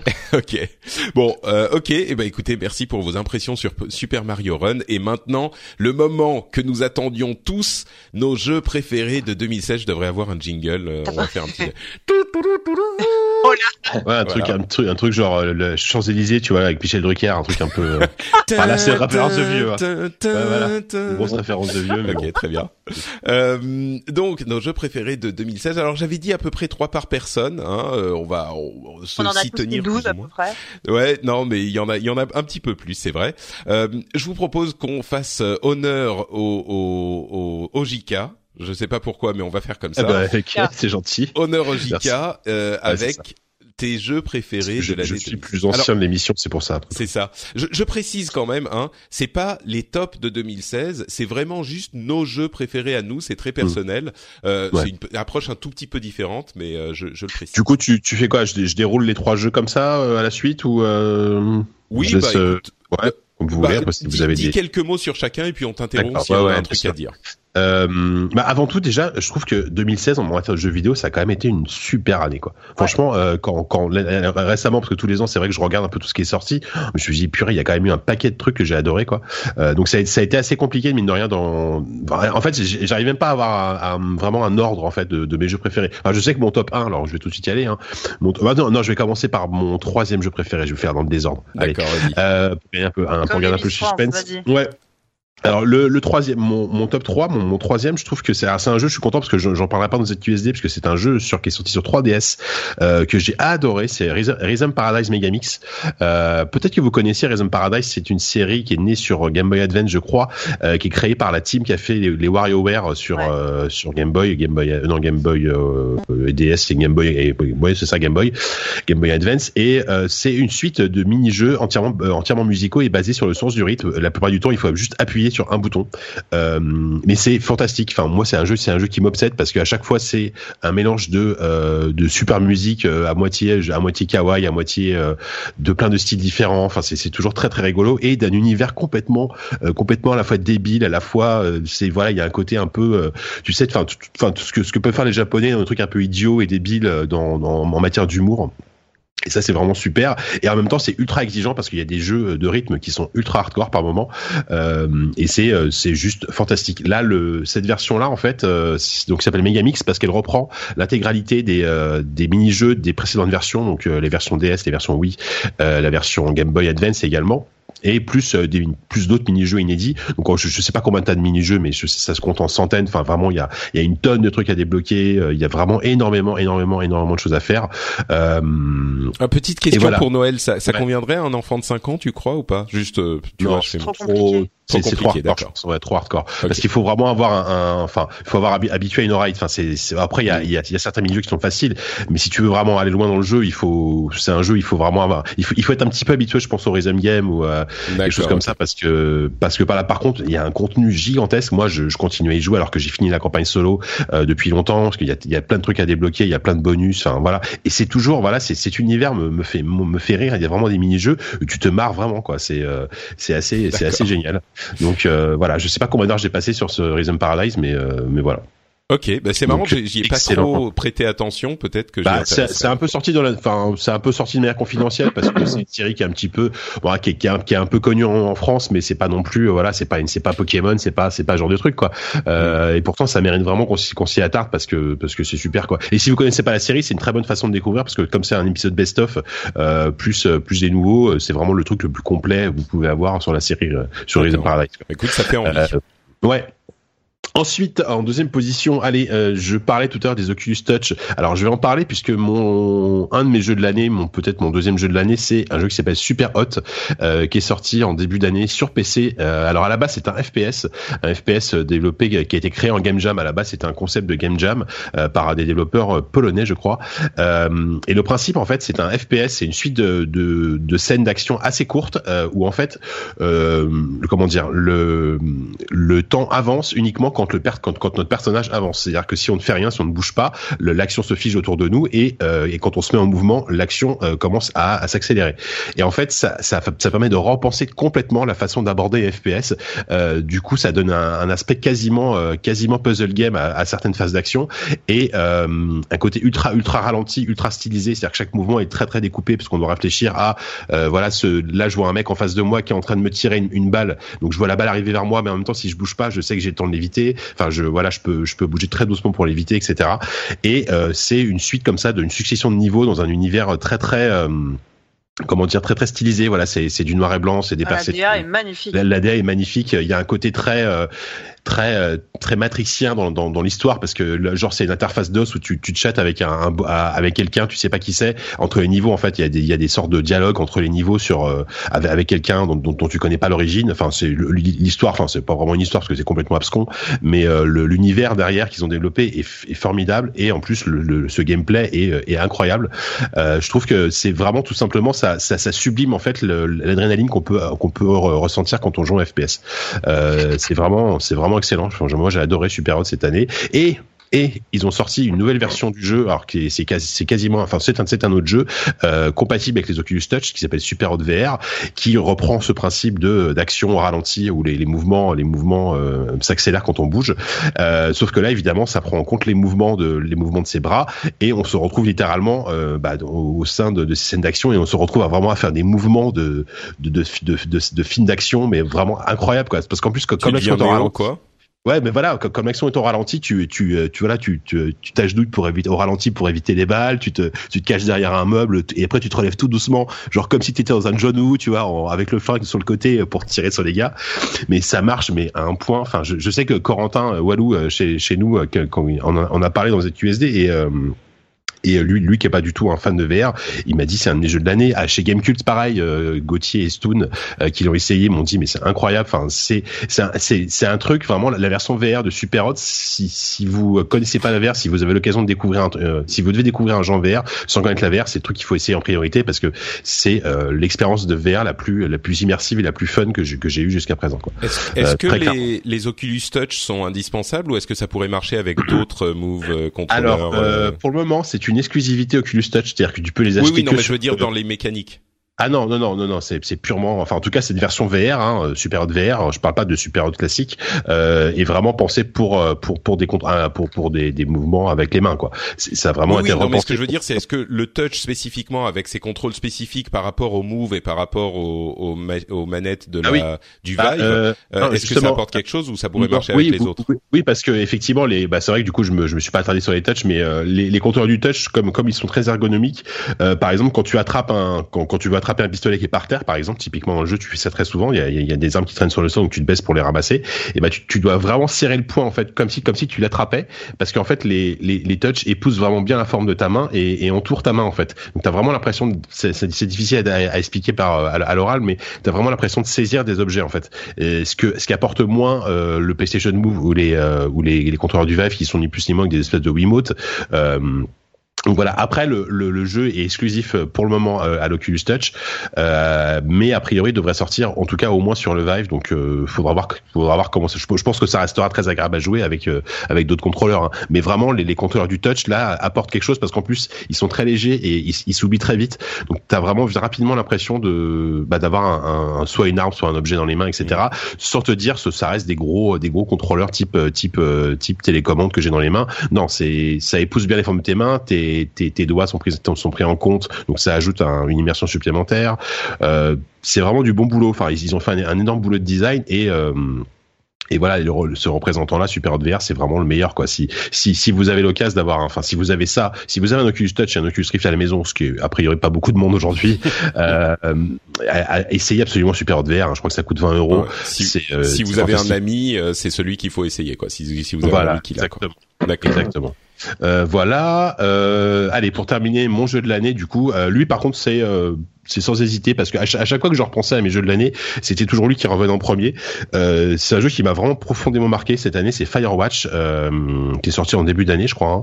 Euh, donc c'est un jeu de Campo Santo, je crois, des développeurs qui viennent ouais. à la fois de The Walking Dead, à la fois de euh, de Gone Home, euh, ce genre de choses. Donc on est on est on, on est pour moi dans la recette euh, sublimée et la plus aboutie possible de ce qu'on appelle le Walking Simulator.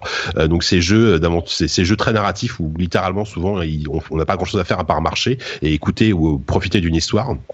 Là, effectivement, euh, c'est un jeu où on marche énormément puisqu'on joue le rôle d'un garde forestier pendant, pendant, un été dans le Wyoming euh, qui, qui, doit donc surveiller les, les, les, feux de forêt et euh, comme seule interaction quasiment comme sur l'interaction. On a une carte pour se balader sur sur le sur le domaine, une boussole et euh, un, un talkie-walkie et on, interagit avec une femme qui est une autre garde forestière qui s'appelle Delilah euh, et on peut choisir son le, on peut influencer sa relation avec Delilah en fonction en, choisissant la réponse que l'on veut euh, que que que que, que l'on veut dans le dialogue. Donc en fait, euh, c'est à la fois un jeu où tu sens que ce que tu ce que tu vas dire peut avoir une influence, d'où le côté un peu les anciens de Walking Dead, on sent un petit peu ce ce côté euh, voilà, c'est cette cette cette façon d'influencer l'histoire par les dialogues et en même temps euh, énormément un vrai simulateur de balade parce que le, le jeu est, est, très très stylisé et magnifique. On évolue dans ce dans ce parc naturel euh, de manière totalement quasiment totalement libre hein.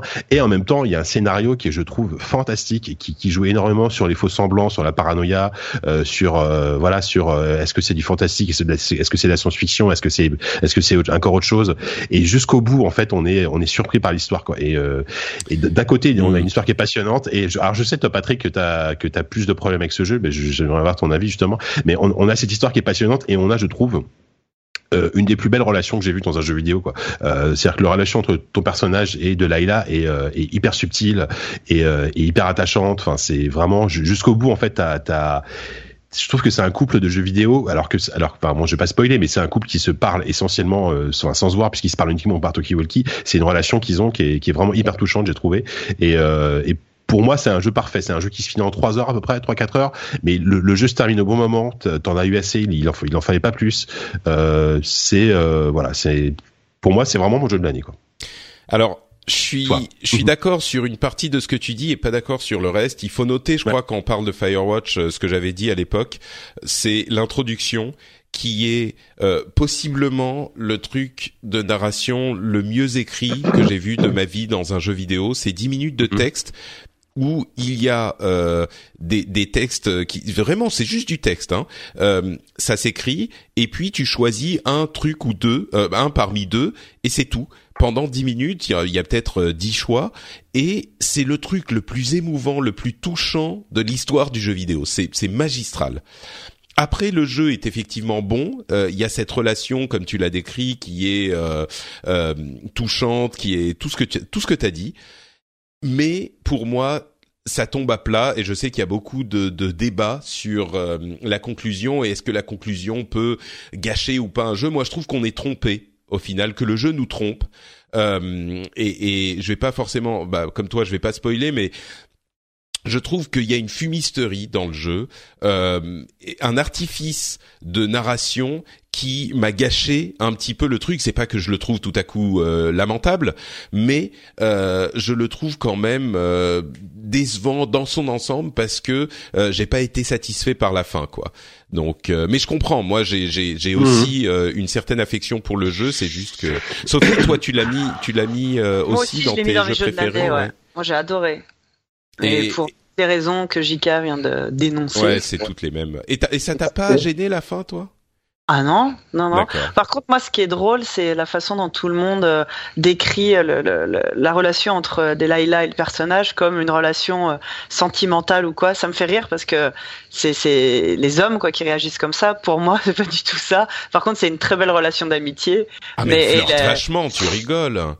Il y a des sous-entendus par moment, c'est pas juste de l'amitié, il y a quand même Ah non, une ça dépend ce euh, que tu intimité qui Ah, s'installe. Voilà, ça, en fait, ça, dans, ça dépend dans comment la, dans la relation que moi j'ai eue avec Delilah, pas du tout. Par Voilà, contre, une solide amitié, mais 0% de Ah non sous-entendus. mais ah non non, je suis pas du tout du tout d'accord. Il y a des sous-entendus hyper clairs et Ouais, objectifs quoi. ouais, mais, ouais, mais, ouais, mais, oui, mais en fait, ça dépend de, des, des, des Ah réponses que tu ça, ça dépend des réponses que tu choisis. Je, je pense sincèrement que, en fonction Ah ouais, des dialogues, la, la façon dont tu orientes les dialogues, les, dans les réponses que tu donnes à Delilah, tu peux effectivement partir dans une romance, euh, quelque chose de très, euh, voilà, euh, effectivement, moi, moi aussi, j'ai eu, le- j'ai eu un côté romance où ils se parlent, euh, tu sens que, tu sens qu'ils sont, sont prêts à sauter dessus si jamais ils se voyaient. Mm. Euh, alors que je pense effectivement, si, si par exemple tu mets certaines distances au début, euh, Ah sur ouais. tes, euh, relations Mais même, amoureuses, moi, en fait, je, moi, je, moi, c'était ma, ma, ma confidente. Enfin, euh, pareil, sans, sans, sans trop, enfin, sans raconter l'histoire, mais euh, moi, je, moi, je lui ai énormément parlé de ma femme et, et elle m'a vachement mais soutenue moi dans aussi. mes, euh, Mais moi aussi. ah ouais, mais- et ah ouais, mais pourtant, et pourtant, il y avait a eu une. de- Non, mais c'est Ah, ça bah, qui est attention, génial. c'est attention, marrant, pour se- ouais. se parler de sa femme, ça veut pas dire, euh, tu vois, il faut pas tout confondre. Non non mais non mais Non, mais la façon Parler dont de ta femme et, et tromper ta femme aussi, attention. hein. Non, non, mais, Non, mais je c'est veux ça. pas raconter l'histoire, mais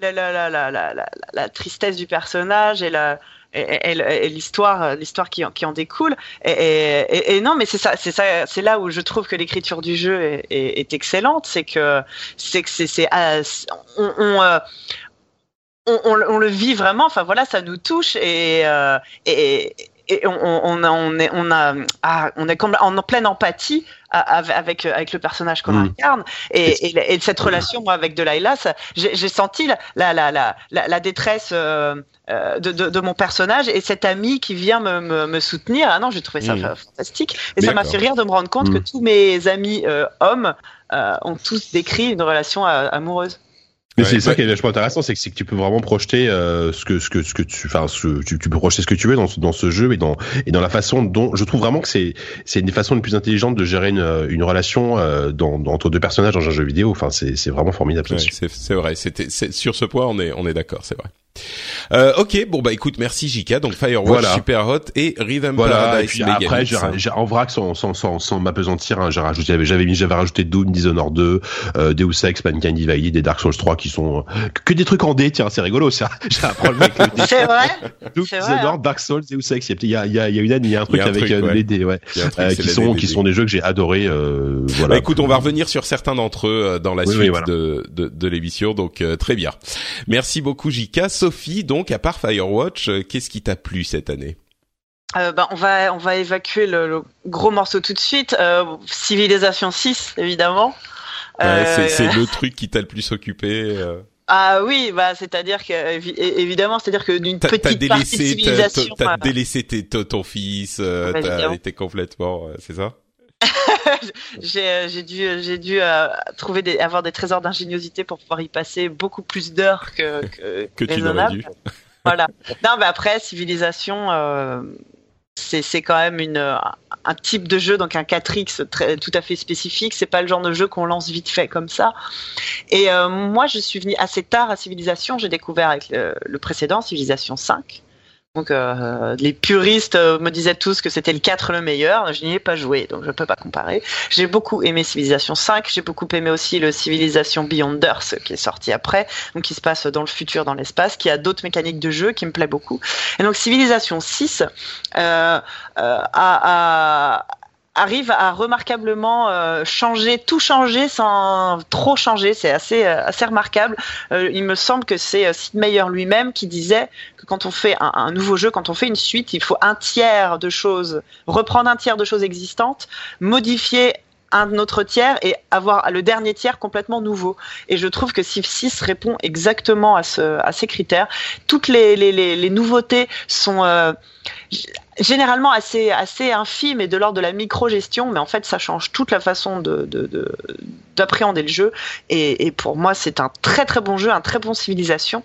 Et euh, il est très bien en lui-même, mais j'attends quand même avec impatience, euh, j'espère, un ou deux euh, add-ons comme ils nous font à chaque fois, mmh. pour bah, pouvoir rentrer encore plus en profondeur. C'est formidable. C'est vrai qu'il a été assez universellement euh, acclamé le, le Civ 6. Euh, il y, a, y, a, rarement un consensus assez aussi Là où le 5 large, avait divisé, là où le 5 Tout avait fait, divisé, justement, là le 6 euh, rassemble, c'est merveilleux, Mm. tous les fans des 4X. Non, non, c'est c'est très très bon. Euh, visuellement, en plus, la DA est un petit peu euh, a été un petit peu cartoonisée, ça fonctionne très bien. euh, et euh, oui, il y a des mécaniques de jeu, euh, mais c'est c'est un jeu de c'est un jeu de c'est un gros jeu de nerd, Civilisation. Enfin, c'est tellement de la Clairement, oui. micro, de la micro gestion et tout. C'est moi je trouve ça euh, fantastique. Voilà. Très bien. Civilisation 6. Euh, bah donc ouais, il y avait Firewatch, euh, un peu dans le même, un peu dans le même genre, mais c'est-à-dire que moi, c'est deux jeux que j'ai du mal à, à, à, à séparer l'un de l'autre, enfin, dans, dans le, le fait, euh, comment dire, euh, dans T'as la l'effet même relation fait. aux deux. Ouais, voilà, c'est Oxenfree. Euh, qui est euh, un jeu. alors, Excellent. Ouais, j'ai rien préparé, j'ai rien sous les yeux, je sais même plus le nom du studio qui l'a fait. Bon, J'avoue que j'ai oublié aussi, moi. Ouais, c'est euh, c'est des nouveaux, hein, je vais regarder, mais Oui. c'est c'est un Je jeu de narration aussi. Euh... et, et C'est un studio qui s'appelle Night, Night School Studio. Ah, Tu vois, j'avais Ouais. pas retenu. C'est Euh, leur premier jeu d'ailleurs, à mon avis. Oui, oui, oui. Et non, mais c'est euh, un- premier jeu, euh, coup de coup de maître, euh, déjà une euh, des- alors là où euh, Firewatch est, euh, est euh, lumineux, solaire, enfin joue avec des couleurs euh, de, de bah, du feu, du soleil et tout. Alors Oxenfree c'est tout l'inverse, hein, ça se passe la nuit euh, et, et euh, c'est pas euh, joyeux joyeux. Et c'est donc une, une une bande euh, une bande d'ados euh, qui qui se retrouvent. Sur une espèce de station balnéaire abandonnée, là où ils allaient quand ils étaient petits. Certains d'entre eux se connaissent, s'apprécient même d'ailleurs pas forcément. Puis il y a un nouveau venu qui est le nouveau euh, frère par alliance d'un des personnages. Donc euh, les parents se sont mariés, ils se retrouvent frères et sœurs. Viens, je vais t'emmener euh, passer voilà une soirée au, feu, au feu de camp avec avec mes amis. On va essayer de, de faire connaissance. Et puis déjà il y a une ambiance un peu bah, bah voilà le groupe le groupe de jeunes ados avec tous les, tensions qu'il peut y avoir. Déjà rien que ça c'est remarquable. Et arrive euh, le, fantastique vient vient s'y mêler. Il se passe des choses un peu bizarres sur cette île et c'est incroyable, incroyable de, de euh, narration dans la dans la subtilité, enfin dans le, il y a pas grand chose, ça fait beaucoup avec pas grand chose. Euh, la BO est fantastique, une des meilleures BO de l'année. Et euh, enfin, je je sais pas, euh, Jika, toi, ce que t'en, je sais que t'as bien aimé. Bah euh, ouais ouais carrément j'ai j'ai beaucoup aimé Oxenfree enfin il, il est pas dans mes tops de l'année non plus mais c'est euh, c'est très très bien c'est exactement ce que tu décris alors après il faut préciser un truc moi moi je sais qu'au début j'ai eu beaucoup de mal euh, à me rentrer à rentrer dans le jeu parce que alors faut faut préciser que c'est un jeu qui pour le moment n'a pas été traduit oui, c'est en anglais. Euh, c'est en anglais et ça au début ça va très très vite il y a des dialogues euh, qui s'enchaînent très très vite et en plus il faut très régulièrement répondre au taquet euh, Oui. pour euh, pour bah, un peu comme Firewatch tu peux tu peux choisir tes, ton ton type de réponse sauf Mais que là, ça va ça va répondre dans voilà. le, voilà. Ça va très vite. Et au tout début, moi, je, je me suis dit, oh là là, ça va trop vite et tout, je comprends rien, machin. Et j'ai un peu lâché le truc. Je suis survenu en, me concentrant un petit peu. Et voilà, donc à préciser qu'il faut euh, un niveau d'anglais assez correct euh, C'est pour vrai. pouvoir s'investir là-dedans. Euh, ce serait, j'espère qu'il va y avoir une traduction française un jour. Je sais pas si j'ai l'impression que c'est toujours pas le cas là sur Steam. Il est toujours marqué full full English. Ouais. compliqué pour les jeux indés Ouais. euh, de faire Ouais, la c'est traduction, dommage. C'est surtout s'il y a c'est des enregistrements. indé, En plus, en plus, malheureusement, je crois que c'est un jeu indé qui a pas très bien marché, enfin, qui est sorti un peu dans la, qui est un peu sorti comme ça. À la base, c'était une exclu Xbox One, figurez-vous, et euh, c'est Ah, sorti sur voilà. PC euh, un mois après, quelque chose comme ça. euh, non, non, j'ai des bêtises. C'est sorti sur Xbox One et PC, mais c'est pas, c'est sorti que sur ces deux supports-là.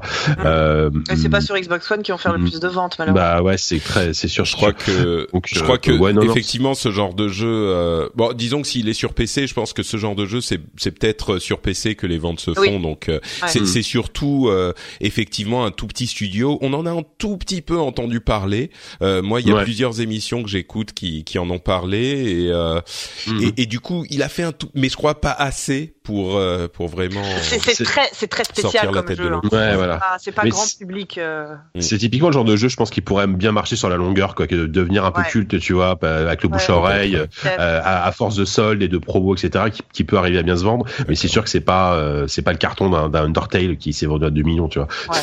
Mais alors entre Firewatch et Gone Home et tous ces jeux, bah, ces fameux jeux très narratifs. Euh, aussi bien, à ton sens, Sophie Tiens, peut-être peut-être qu'on l'a pas précisé, Sophie. Je, non, te l'ai pas dit. Je crois que Oxenfree c'est pas du tout un jeu à la première personne. Euh, ça se joue sur un, ça se joue. On dirait pas que c'est un jeu de plateforme en fait. Ça se joue sur un. Voilà, c'est assez classique dans, dans le déroulé. Hein. Tu diriges un personnage sur des sur des scènes, enfin des écrans. Euh, pour, le coup, oui, c'est pas c'est pas spécialement un walking simulator. Il y a vraiment un personnage à déplacer, euh, à résoudre, enfin des avancer dans un. Oui, comme ce que je dis, on dirait vraiment un walking simulator. Mais non, c'est pas c'est pas tout à fait pareil. Bah, dans, le, fonctionnement, c'est assez classique hein, en fait. Ça se rapproche du Walking Simulator dans le sens où il y a, il y a, il y a, y a peu, il y a quasiment pas d'énigmes, il y a pas de difficulté quoi. C'est un jeu où, où tu, voilà. tu, tu y joues juste surtout pour suivre une histoire et, euh, et influencer encore une fois tes certains choix dans par le gameplay. Ça serait plus un point and click si on devait le rapprocher voilà, ouais. d'un genre en particulier. Ouais, très light quoi. Ouais, ouais. d'accord. Ok, très bien. Euh, la suite Et du coup, alors, euh, comment je vais en parler? Je vais faire très très vite sur Stardew Valley, euh, qui, est, euh, qui, est un jeu euh, fait par une seule et personne, du sol au plafond ce jeu a été, a été fait par un seul, un seul type qui, qui euh, il a eu de l'aide sur la musique, je crois. Mais... Qui est quand même un peu dingue d'avoir fait ça tout seul. Ah non, ou alors c'est un musicien à la base, je sais plus. Oui, c'est un musicien. Ça, donc il a fait, il, a fait l'OST en tout seul. C'est ça. Et euh, ah non, c'est et ça, c'est un jeu de, un jeu de ferme, un peu comme euh, Harvest Moon. Enfin voilà, vous voyez un peu le genre. Mais c'est pas que ça en fait. Donc c'est, c'est dans une, dans un style pixel art euh, adorable et qui fonctionne très bien. Et, on se retrouve, euh, on est dans une, euh, ça commence, on est dans une grande boîte, dans un open space gigantesque, tout gris, affreux. On reçoit un courrier, euh, ton grand-père ou ton oncle, son grand-père t'a cédé sa ferme. Vas-y, on s'en va, on s'en va de la ville, on prend ses valises, on arrive devant une ferme délabrée et un village qui nous accueille. Et voilà, il va falloir commencer à, d'une part, à bêcher, à faire tout ce que tu veux, à planter des trucs, à parler avec euh, ces villageois, à sympathiser avec eux, voire même à en épouser certains, si, si tel est notre choix. Et il y a aussi une grotte mystérieuse et il y a une espèce de côté un petit peu dungeon crawler qui est qui est pas désagréable. C'est très très chouette, ça paye pas de mine au départ, euh, ça, fonctionne très très bien. J'ai dû y passer une cinquantaine d'heures aussi. Voilà, c'est un jeu euh, quand on plonge dedans. Euh, on en sort, n'en sort pas aussi facilement. Je crois qu'en plus, il rajoute du contenu régulièrement. Il est toujours tout seul, hein, il continue toujours tout seul, et il rajoute du contenu régulièrement. C'est très. There's never been a faster or easier way to start your weight loss journey than with PlushCare. PlushCare accepts most insurance plans and gives you online access to board-certified physicians who can prescribe FDA-approved weight loss medications like Wigovi and Zepbound for those who qualify. Take charge of your health and speak with a board-certified physician about a weight loss plan that's right for you. Get started today at plushcare.com slash weight loss. That's plushcare.com slash weight loss. plushcare.com slash weight loss. Hiring for your small business? If you're not looking for professionals on LinkedIn, you're looking in the wrong place. That's like looking for your car keys in a fish tank. LinkedIn helps you hire professionals you can't find anywhere else, even those who aren't actively searching for a new job but might be open to the perfect role. In a given month, over 70% of LinkedIn users don't even visit other leading job sites. So start looking in the right place. With LinkedIn, you can hire professionals like a professional. Post your free job on linkedin.com slash people today. Très très chouette. Euh, voilà, Stardew Valley, moi c'est un de mes coups de cœur de cette année. Et je vais juste terminer assez rapidement si j'ai du temps par bah, mon, pas forcément mon top 1, mais mon, mon petit coup de cœur spécial. Euh, là, JK, tu me vois venir des kilomètres. C'est Mother Russia Bleeds, évidemment. évidemment. qui est donc euh, un jeu des Français du cartel, un beat'em all 2D à la Streets of Rage. Oh mon dieu, quel bonheur C'est le jeu que j'attendais mm. depuis depuis depuis Streets of Rage, je crois, quoi. Donc depuis un petit petite petite quelques décennies. Euh, ils ont vraiment repris le principe du beat'em all 2D euh, sans euh, c'est vachement plus moderne en fait que juste refaire un beat'em all. Déjà dans le gameplay qui est hyper fouillé, hyper exigeant, euh, c'est pas un jeu facile. Et puis dans ses, euh, dans son style, c'est de la, c'est du pixel art, mais euh, c'est du faux pixel art. C'est, ça a été dessiné en pixel art, mais animé euh, dans, dans, dans un logiciel 3D. Donc c'est hyper fluide, ça fonctionne hyper bien. La musique est top. Euh, c'est crade, c'est violent, c'est gore, c'est fantastique. Est-ce que, est-ce que c'est très dur aussi, comme souvent ces jeux un petit peu genre pixel art. Ouais, c'est dur. ok. C'est dur, mais il y a plusieurs niveaux de difficulté. moi, j'ai joué en facile. J'ai fait mon premier run en facile et c'est. Ouais. C'est vrai qu'il y a, non, oui, oui. Bah, au niveau de pour juste par rapport à la difficulté, je, je sais pas si le jeu a été patché, mais je sais que nous, nous, nous, nous quand on a commencé à y jouer, c'était avant la sortie. Hein, on avait une version test, hein, et euh, il y avait des moments qui étaient, qui étaient mais aberrants de, de difficulté, qui moi étaient complètement. et après. C'est nul, JK. Ouais, mais non, mais justement, et, et, et après, quand, quand le jeu est sorti, euh, j'ai refait des tableaux, et alors je sais pas si c'est parce que j'étais monté en skill naturellement, mais je trouvais que c'était un, poil plus facile. Euh, mais après, oui, c'est un, un, jeu qui est difficile, mais c'est un jeu qui est difficile, mais ce qui est intéressant, c'est effectivement, tu, comme tu disais, Sophie, c'est que le, le système de, de jeu est beaucoup plus profond qu'il n'y paraît. Ouais. Ce qui fait que tu peux vraiment, il y a vraiment un côté tactique en fait. Faut, faut, faut vraiment gérer la, les groupements d'ennemis, et éviter de se laisser encercler, euh, gérer, gérer l'agro en fait simplement comme dans un hack slash quoi. Éviter que tous les mecs t'arrivent dessus, donc les, les, les, éloigner pendant que t'en tabasses un au sol, essayer de d'envoyer une batte de baseball à l'autre pour se pour le tenir un peu éloigné. Enfin, faut vraiment réfléchir à la, la, la, position de ton personnage sur le sur le sur le niveau quoi. Ouais, d'accord. Ouais, c'est c'est exactement ça. Non, c'est enfin pour moi c'est c'est c'est un très très très très bon jeu et et en plus retour du, du jeu en coop euh, coop à 4 en local, c'est l'éclat de jouer avec ça, de jouer à ça avec des potes. Euh c'est vraiment les, les, vieux, des bons vieux feelings euh, à l'ancienne. C'est vraiment cool. C'est ce que le le le, le beat'em all aurait aurait devenu, si, était devenu, pardon, je vais essayer de parler français, si, ce, si le genre n'était pas mort avec la 3D en fait. C'est c'est. Je suis ravi de de revoir un jeu comme ça. C'est une bonne description. Ce que le beat'em all serait devenu si le genre n'était pas mort. Ouais, c'est ça. je, je, rajoute que l'OST est super cool. C'est euh, c'est l'électro euh, assez voilà assez assez assez vénère. C'est fait par un gars en français qui s'appelle Fiction. Euh, L'OST s'écoute, euh, moi je l'écoute régulièrement hors, euh, hors, en dehors du jeu. Hein, pour, pour, aller bosser le matin, ça te met une patate. Ah ouais. Assez, assez moi, ça me donne envie de défoncer tout le monde dans le métro. Mais... Ouais, ouais, à part ça, ouais. un peu énervé, tu vois. Mais non, l'OST, franchement, elle est dispo bah, sur sur Spotify et compagnie. Jetez-y une oreille, c'est vraiment top. Eh bien, écoute, merci Sophie. Donc, on rappelle que tu nous as parlé de Civilization 6, Firewatch, Oxenfree, Mother Russia Bleeds et Stardew Valley. J'aime beaucoup. Elle a mis dans les notes de l'émission Civ 6, Firewatch, Oxenfree, Mother Russia Bleed. Oui, ça fait 4 parce que j'avais demandé d'en faire 3. Et elle rajoute en plus Stardew Valley. bah oui, bah oui. Très que fort, des jeux fort. en pixel art. Euh, C'est ça. Alors, euh, ouais. je, je, remarque quand même, j'aurais peut-être dû demander à Emric euh, de nous donner ces jeux entre vous deux parce que là, on a un petit peu une overdose de PC euh, pixel art 1D euh, et, et et, et, moi qui suis un petit peu plus euh, brut de décoffrage, tu vois là, j'aime bien hein, tout ça, mais je me dis, euh, ça, ça, je suis un peu enseveli sous euh, la PC Master Race.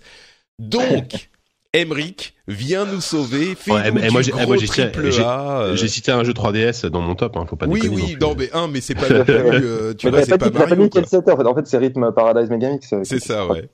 c'est ça. Donc, euh, bon, Emric, maintenant. Oui, j'y vais, j'y vais. Ça, ça, prouve déjà qu'il y a énormément de jeux cette année, donc je rejoins ce ah ouais. Cas. Effectivement, il y a un nombre de jeux absolument incalculable, et surtout il y en a pour tous les goûts. Alors, euh, alors moi, moi, moi, je suis plus sur le grand public, etc. Mais c'est vrai qu'effectivement tous les jeux que vous avez cités, tu vois, moi, notamment Firewatch par exemple, que j'ai, je, je, je, me tâtais pour l'acheter.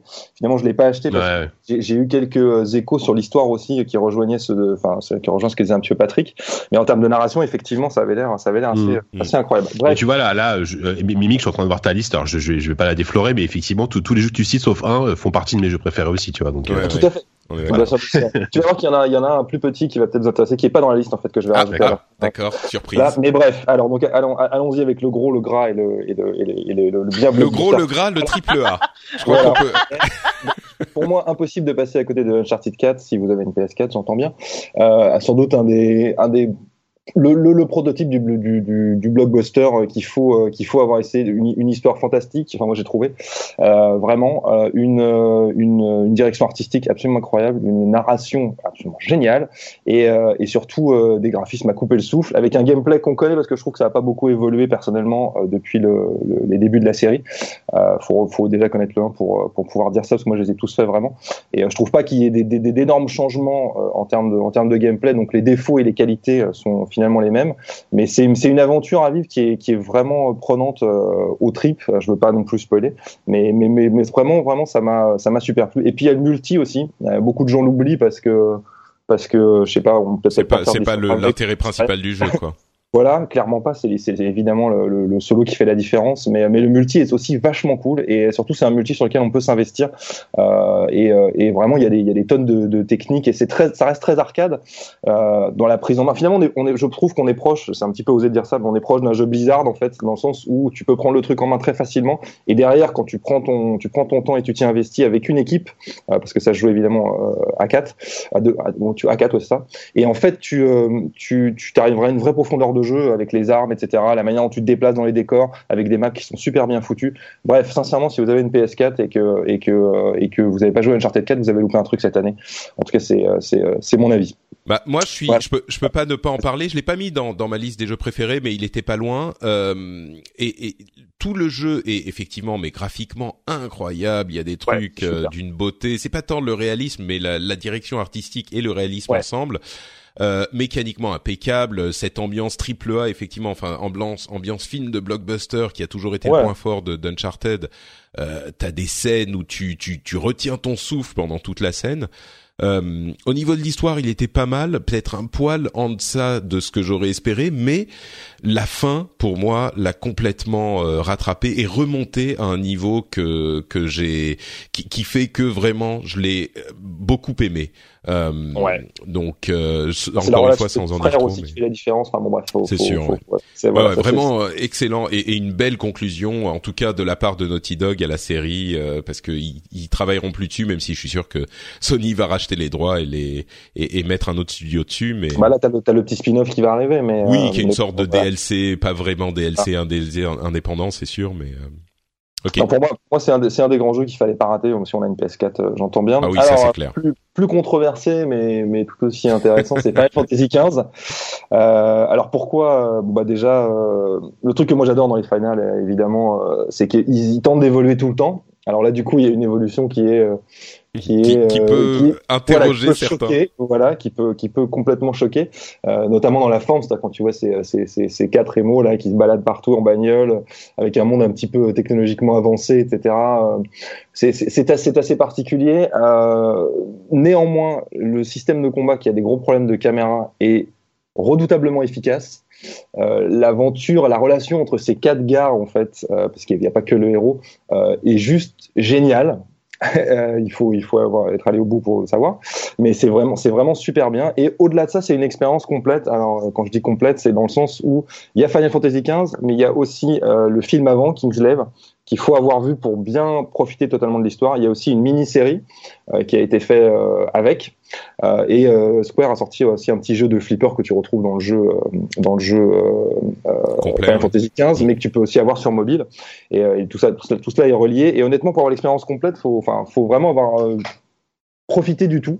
Et moi, j'ai vraiment une expérience absolument géniale sur ce jeu, euh, même si le début est extrêmement lent, c'est le gros défaut du jeu, c'est-à-dire que c'est très lent, c'est très lourd, euh, la, la, la, manière dont on, dans les menus, etc., c'est assez, assez lourdingue, mais au final, on a une expérience que je trouve super bien, et surtout qui ne, contrairement à ce que beaucoup de gens pensent, ne trahit pas ce qu'est un Final Fantasy, en fait.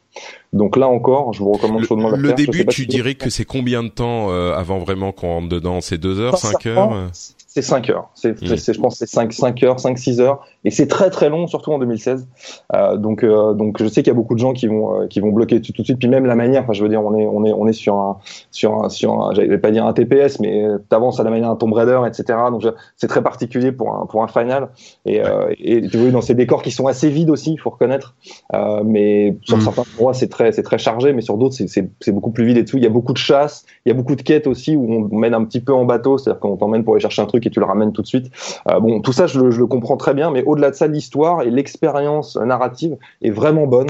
Euh, et notamment si on a vu le film avant et, et si on s'est tapé la série. Voilà, donc je vous, je vous la recommande chaudement. La série c'est Brotherhood. Et, Emmerich, si, si je me trompe pas, le système de combat ça ressemble beaucoup à du Kingdom Hearts. J'ai pas joué à Kingdom Hearts, mais euh, ouais, en fait, ça, en fait, ça me fait penser un peu à ça, quoi. C'est ce qu'ils ont, c'est ce qu'ils ont voulu faire, mais avec une caméra qui est beaucoup moins efficace. En fait, on a, dès que l'endroit est exigu, c'est un cauchemar. On va pas se mentir. C'est-à-dire qu'en fait, tu, tu, finis par faire des trucs. Alors, il y a beaucoup de choses qui sont assistées aussi, hein, c'est vrai, dans le système de combat. Mais une fois que tu as compris comment ça marche, j'ai presque envie de dire que tu pourrais presque jouer sans trop, sans sans, sans, que la caméra te gêne, même s'il y a mmh. certains trucs où tu, tu, certains moments où tu ne vois pas, mais par exemple quand tu maintiens un bouton, le personnage esquive tout seul.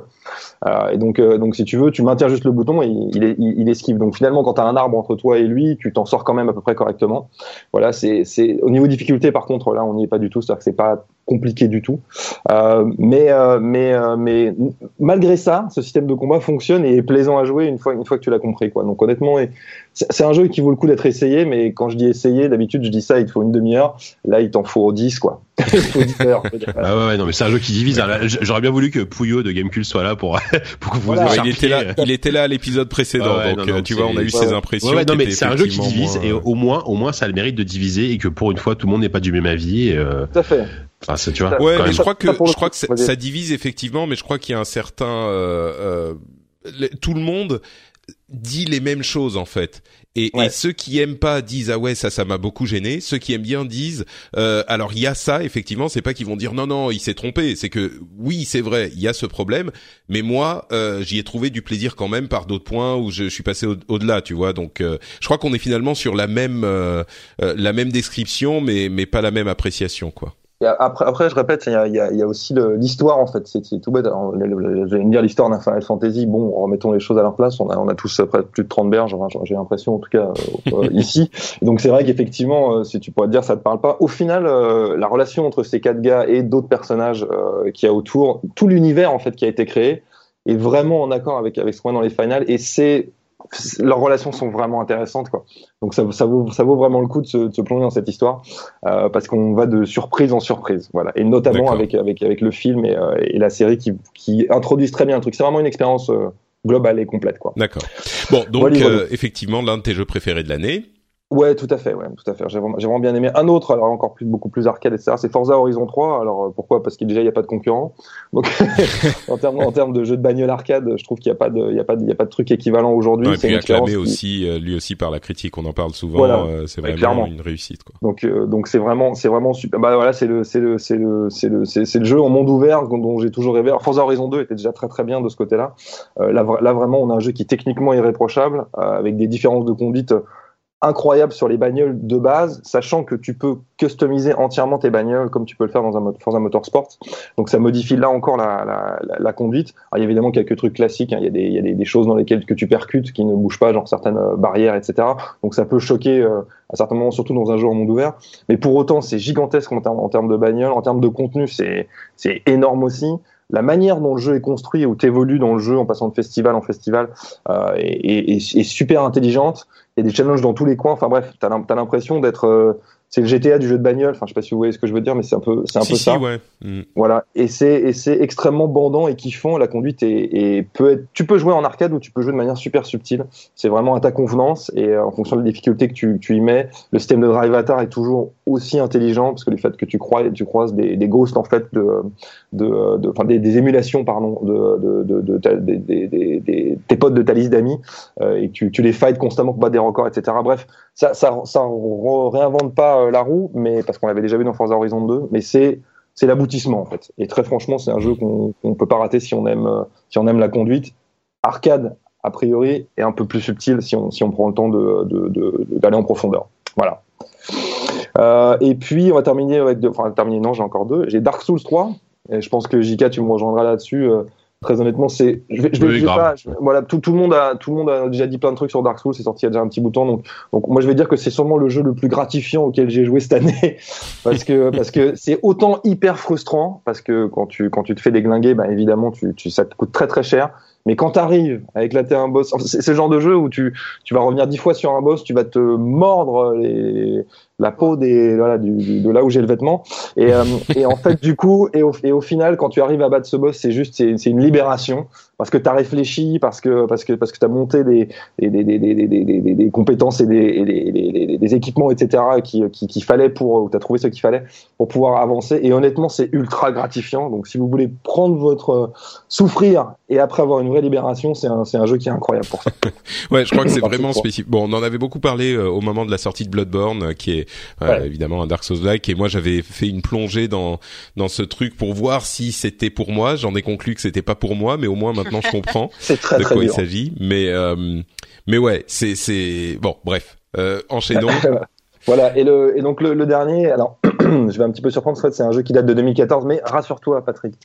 Ah, que se passe-t-il Que se passe-t-il Tu sais, c'est euh, comment s'appelle cette émission où tu on te fait la surprise de ramener des gens que tu avais connus il y a longtemps c'est un peu ça. C'est un peu c'est ça. sacrée soirée, non Sacrée soirée. Eh ben là, on est, on est dans le Champs-Élysées, sacrée soirée. On est vraiment. Euh, oh, on est loin là. Avec les blocs 90 envoyés en plus. C'est ça. Bref, donc c'est This War of Mine, The Little Ones. Euh, qui est en fait un. Je sais pas si vous voyez ce que c'est que This, This War of Mine. Oui, bien, sûr, bien sûr, tout à fait. Voilà, donc euh, donc c'est un jeu de survie en fait euh, qui est vu euh, de, de, profil comme un comme un platformer si vous voulez. Et c'est c'est donc là on joue les enfants en fait dans cette dans cet épisode là en fait. Oh, c'est eh, si, si on pensait que This War of Mine c'était déjà assez glauque, en plus tu joues les enfants dans la dans la ville dévastée par la guerre. Oh, Exactement, c'est ça. Et, et très, honnête, très, très, très honnêtement, c'est déjà le premier, enfin War of Mine de base est à faire parce que si vous aimez les jeux de survie. C'est un jeu qui se découpe en deux phases en fait. En gros, le jour vous vous, vous occupez de votre baraque et vous essayez d'éviter, euh, enfin de votre euh, refuge plutôt, et que vous essayez de pas vous faire déglinguer par euh, par des gars qui viennent alors que c'est la guerre autour de vous, etc. Et donc évidemment une notion de survie par rapport à ça. Et la nuit, vous sortez, vous allez dans certains lieux et vous essayez de récupérer de la nourriture, des, des outils, des ustensiles, etc., des matières premières pour pouvoir survivre euh, dans cette ville en guerre. Très honnêtement, c'est un des jeux qui m'a le, le, plus touché aussi parce que les personnages en fait qui sont random, c'est-à-dire qu'en fait tu les, c'est pas toujours les mêmes lorsque tu lances une partie.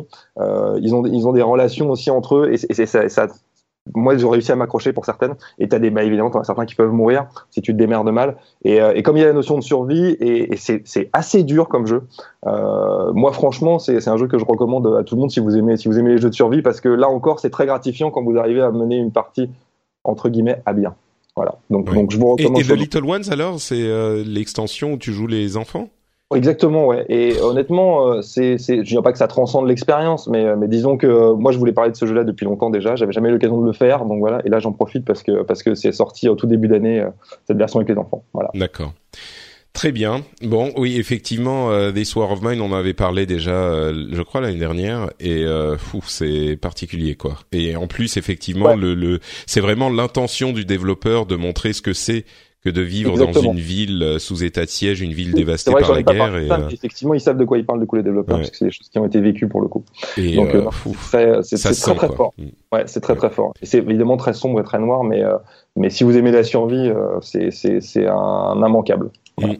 C'est vrai que c'est quand je regarde tout ce palmarès qu'on a là, euh, il y a un mélange euh, qui est à la fois du, du, du vrai euh, jeu distrayant et puis en même temps du jeu avec de l'intention et de la. Enfin, on, on sent toute la diversité du jeu vidéo en tant que média, euh, aussi bien que n'importe quel autre média, autant que la télé, le cinéma, la musique, qui peut exprimer énormément de choses. C'est euh, c'est assez euh, réjouissant, je trouve, de voir ce line-up. Et je trouve que depuis quelques années, en particulier avec l'émergence de l'indé, on a ça a amené cette diversité, cette vraie légitimité du jeu vidéo et, euh, et, je trouve que c'est assez réjouissant de se dire là on est arrivé à quelque chose quoi depuis euh, en entrant dans les années 2010 on va dire on est vraiment arrivé à quelque chose dans, dans le jeu vidéo en tant que média quoi.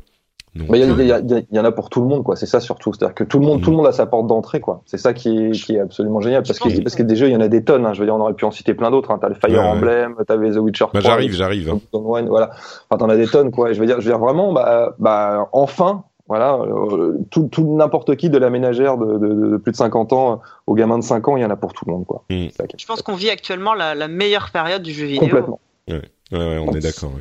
Ah ouais, vraiment. On est d'accord. Même s'il y a eu, enfin, je sais qu'il y a des gens qui vont, on a souvent le, le le réflexe de dire ah mais à telle époque il y avait ci à telle époque il y avait ça j'ai l'impression que sur le jeu vidéo en plus en fait tout le monde dit ah oui, mais euh, il y a plein de gens qui disent euh, à l'époque c'était mieux, mais Mm. en fait non, on sait tous que c'est pas que aujourd'hui c'est Donc qui sont ces gens Et donc, ces c'est ça, non, mais c'est ça, que c'est exactement ça, Sophie.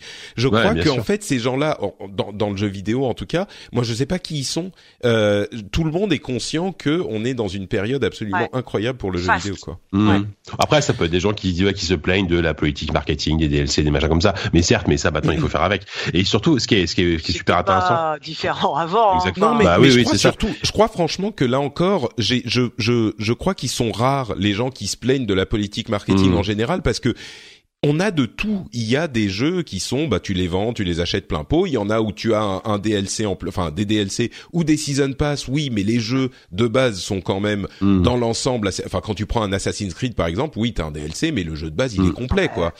Mm. De. Witcher 3, euh, le season Oui, non, pass, mais ça, sans c'est même carrément, réfléchir. Tu- tu- Ça, c'est- t'as, c'est- t'as 10 jeux en un. euh, dans, Voilà. ton- ouais. Et ce qui, est, ce, qui est, ce qui est formidable aussi, c'est qu'on arrive à une époque où le jeu vidéo il commence à être suffisamment ancien et à avoir suffisamment d'histoire pour que ces, ces nouveaux créateurs euh, arrivent à sublimer des, des, anci- des vieux concepts en fait, à reprendre des vieux concepts et à refaire des jeux. Bah, tiens, bah, typiquement Mother Chabit, on en parlait tout à l'heure, à reprendre ces vieux concepts de trucs et, et- et qui, qui permet de, de comment dire de, de revivre un peu les sensations de l'époque, mais telles qu'on se les telles qu'on se les garde en tête, tu vois, pas, pas telles qu'elles sont aujourd'hui, parce que Oui, tu parce rejoues que si tu jeux. rejoues pour de vrai un vrai beat'em all Voilà. en 2D de l'époque, Ouais. euh, Et, en rangeant, en rangeant ta nostalgie dans ta poche, en essayant d'être Ouais, c'est ça. objectif, ouais, ça a vieilli. Hein. Et c'est ça, ce qui est cool, c'est c'est c'est c'est c'est de voir que que Ouais. que, que maintenant il y a il y a il y a un bagage suffisamment fort Ah, voilà. parmi les développeurs pour que pour qu'ils assimilent euh, les bases des des grands classiques tout en tout en apportant leur propre truc quoi. C'est ça, tous Eh les ben, créateurs de jeux vidéo d'aujourd'hui sont, sont d'anciens joueurs eux-mêmes. C'est ça. C'est ouais, oui, c'est sûr, oui, tout à fait. C'est, c'est, on, on, on a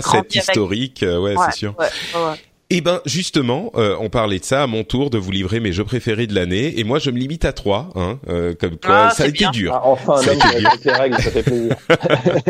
Mais euh, mais oui, le premier, ça va être un jeu euh, que j'ai déjà évoqué ici et là, mais qui a été une vraie claque tardive dans l'année, euh, puisque c'est Doom qui est sorti, je crois, en, en mars ou en avril, euh, je sais plus, mars, avril ou mai, euh, et auquel j'ai joué un tout petit peu. J'étais au Japon à l'époque, j'avais pas mon, j'avais pas mon PC, euh, et donc je pouvais pas y jouer. Et puis je suis revenu, j'y ai joué genre une heure et je l'ai, je le trouvais sympa, mais j'ai laissé de côté. Et puis je suis revenu dedans là, il y a quelques temps. Et j'ai redécouvert ce truc et ça a été une une un- une vraie euh, histoire d'amour entre Doom et moi. Il y a eu euh, ces ces ces ces plongées dans les viscères des démons qu'on euh, qu'on qu'on sortait euh, euh, à la à la à la à la scie euh, élé- comment ça s'appelle? La scie c'est élé- Tronçonneuse. tronçonneuse merci beaucoup, merci beaucoup à la tronçonneuse euh, et, et on- quand vous parliez du, du fait de transcender des jeux existants ils ont vraiment pris voilà. ce qu'était Doom à l'origine et ils se sont dit comment est-ce qu'on peut amener ça dans l'ère moderne du jeu vidéo, dans le jeu vidéo d'aujourd'hui? Et ils ont réussi avec un brio invraisemblable. Euh, c'est un jeu qui est euh, qui, qui vous amène justement cette satisfaction absolument viscérale, c'est le cas de le dire littéralement et figurativement.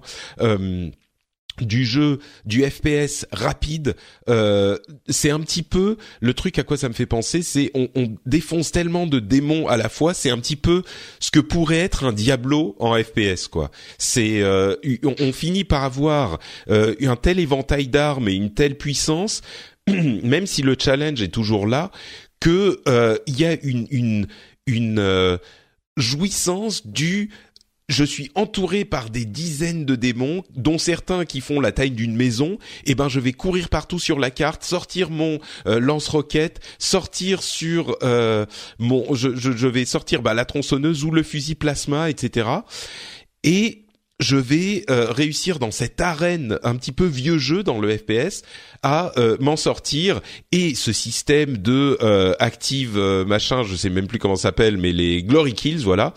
Euh, ce système de glory kills où on, il faut plonger dans l'action au moment où on commence à être un petit peu en difficulté au lieu de se, se de fuir et de se planquer pour que la vie remonte euh, là c'est tout le contraire. Il vous encourage à aller justement au cœur du du, du bordel et de la masse de démons pour euh, vous vous euh, pour faire ces glory kills hyper satisfaisants et qui vont vous remonter euh, un petit peu votre vie et vos vos votre euh, équipement avec encore euh, un point supplémentaire qui est ce, cette honnêteté intellectuelle euh, des développeurs qui vous disent nous on fait pas du jeu genre euh, où on vous tient par la main, on va vous expliquer non pas avec des séries de textes mais avec le jeu lui-même et il y a ce, cette première scène où euh, vous êtes donc le, le marine, le Doom Marine et vous avez sur votre écran d'ordinateur un truc qui vous explique les, la manière dont fonctionne le jeu et là le Doom Marine il attrape l'écran, il lui met un gros coup de poing dessus, il l'explose, il l'arrache et il le jette par terre. C'est vraiment les développeurs du jeu qui vous disent ce jeu, vous allez y jouer, vous allez pas euh, essayer de comprendre ce qui se passe avec des, des, explications. Vous allez jouer et vous, on va vous mettre dedans et vous allez comprendre et vous allez y prendre du plaisir. C'est une réussite totale à mon sens. C'est une réinvention de Doom qui a ce, ce mélange parfait entre nostalgie et euh, et, euh, euh et, et comment dire plaisir moderne de, de, de jeu de jeux vidéo euh, d'aujourd'hui, euh, un succès euh, absolu, moi je trouve. Okay, euh, oui, Non, non, on est, on est, moi je suis, non, non, mais je suis complètement d'accord. Enfin, moi c'est, c'est pareil. C'est et puis c'est encore plus fort que c'était un jeu qu'on n'a pas du tout vu venir. Il y a, parce qu'il y, a, il y avait aucune hype autour du jeu. Enfin, il y avait en disant bon ouais, ça a l'air mousse. Ce qu'on avait vu, c'était pas terrible. Euh, le, le, multijoueur, la, bêta, bon, le multijoueur est pas très bon, mais c'est pas grave parce que c'est un jeu solo avant tout et qui, qui est même assez long. Hein. Je crois que la campagne solo, tu l'as fait en 15, ça une quinzaine d'heures pour une campagne solo de FPS, c'est plutôt ouais, peut-être 12-13 heures. Ouais. Plutôt, plutôt, plutôt, très bon quoi. Et euh, mais par contre, c'est, c'est tellement, enfin, je veux dire, c'est, c'est tellement nerveux dans. Ça fait plaisir en fait d'avoir un FPS où, où tes armes ont, ont, tout un intérêt et ont toute une patate euh, unique en fait, enfin spécifique. Et moi, ça faisait longtemps que j'avais pas eu ce plaisir de, de changer d'arme vraiment en fonction du mec que j'ai en face et de et de à chaque fois prendre le même plaisir en fait, parce que en général, souvent, souvent dans les FPS moderne, t'as toujours la même arme et puis bon, euh, euh, tu t'en fiches de changer telle ou telle petite arme. Là, vraiment, faut vraiment t'adapter en fait en fonction de, de l'ennemi que t'as en face et, et c'est un vrai plaisir quoi. C'est un, un pur plaisir. Tes armes préférées, tes techniques pour tel démon que tu mmh. vas tuer avec telle arme plutôt que telle autre et ah là là, c'est chouette, c'est chouette. Après, je, je trouve que le jeu, alors j'ai adoré, hein, mais je trouve que le jeu se termine au bon moment parce que il y a un petit côté qui commence à un poil euh, trop plein et répétitif vers la fin, euh, parce que parce que la structure du jeu est globalement toujours la même. T'as des couloirs, des couloirs, des couloirs, une grande arène où t'as où tu dois affronter pendant 10 minutes des vagues d'ennemis, puis des couloirs, des couloirs, des couloirs. Bon, ça c'est très schématisé, mais c'est un peu ça. À la fin, c'est un petit peu too much et à la fin, tu commences un peu, je commence un tout petit peu à saturer et je trouve mm. que le jeu, la fin arrive au bon moment parce que au bout d'un moment, ça aurait été commencé à devenir abrutissant dans le sens où euh, un, peu un peu chiant même. Ouais, moi moi j'ai trouvé qu'il était effectivement, je trouve qu'il se termine au bon moment, mais j'ai beaucoup aimé la progression parce qu'au début c'est plein de couloirs, c'est surtout des couloirs, euh, et dans la deuxième moitié, on va dire, tu as tu tu es transporté dans ces grandes arènes, euh, en partie dans quand tu vas en enfer, et puis il y a les les, les autres quand tu reviens également.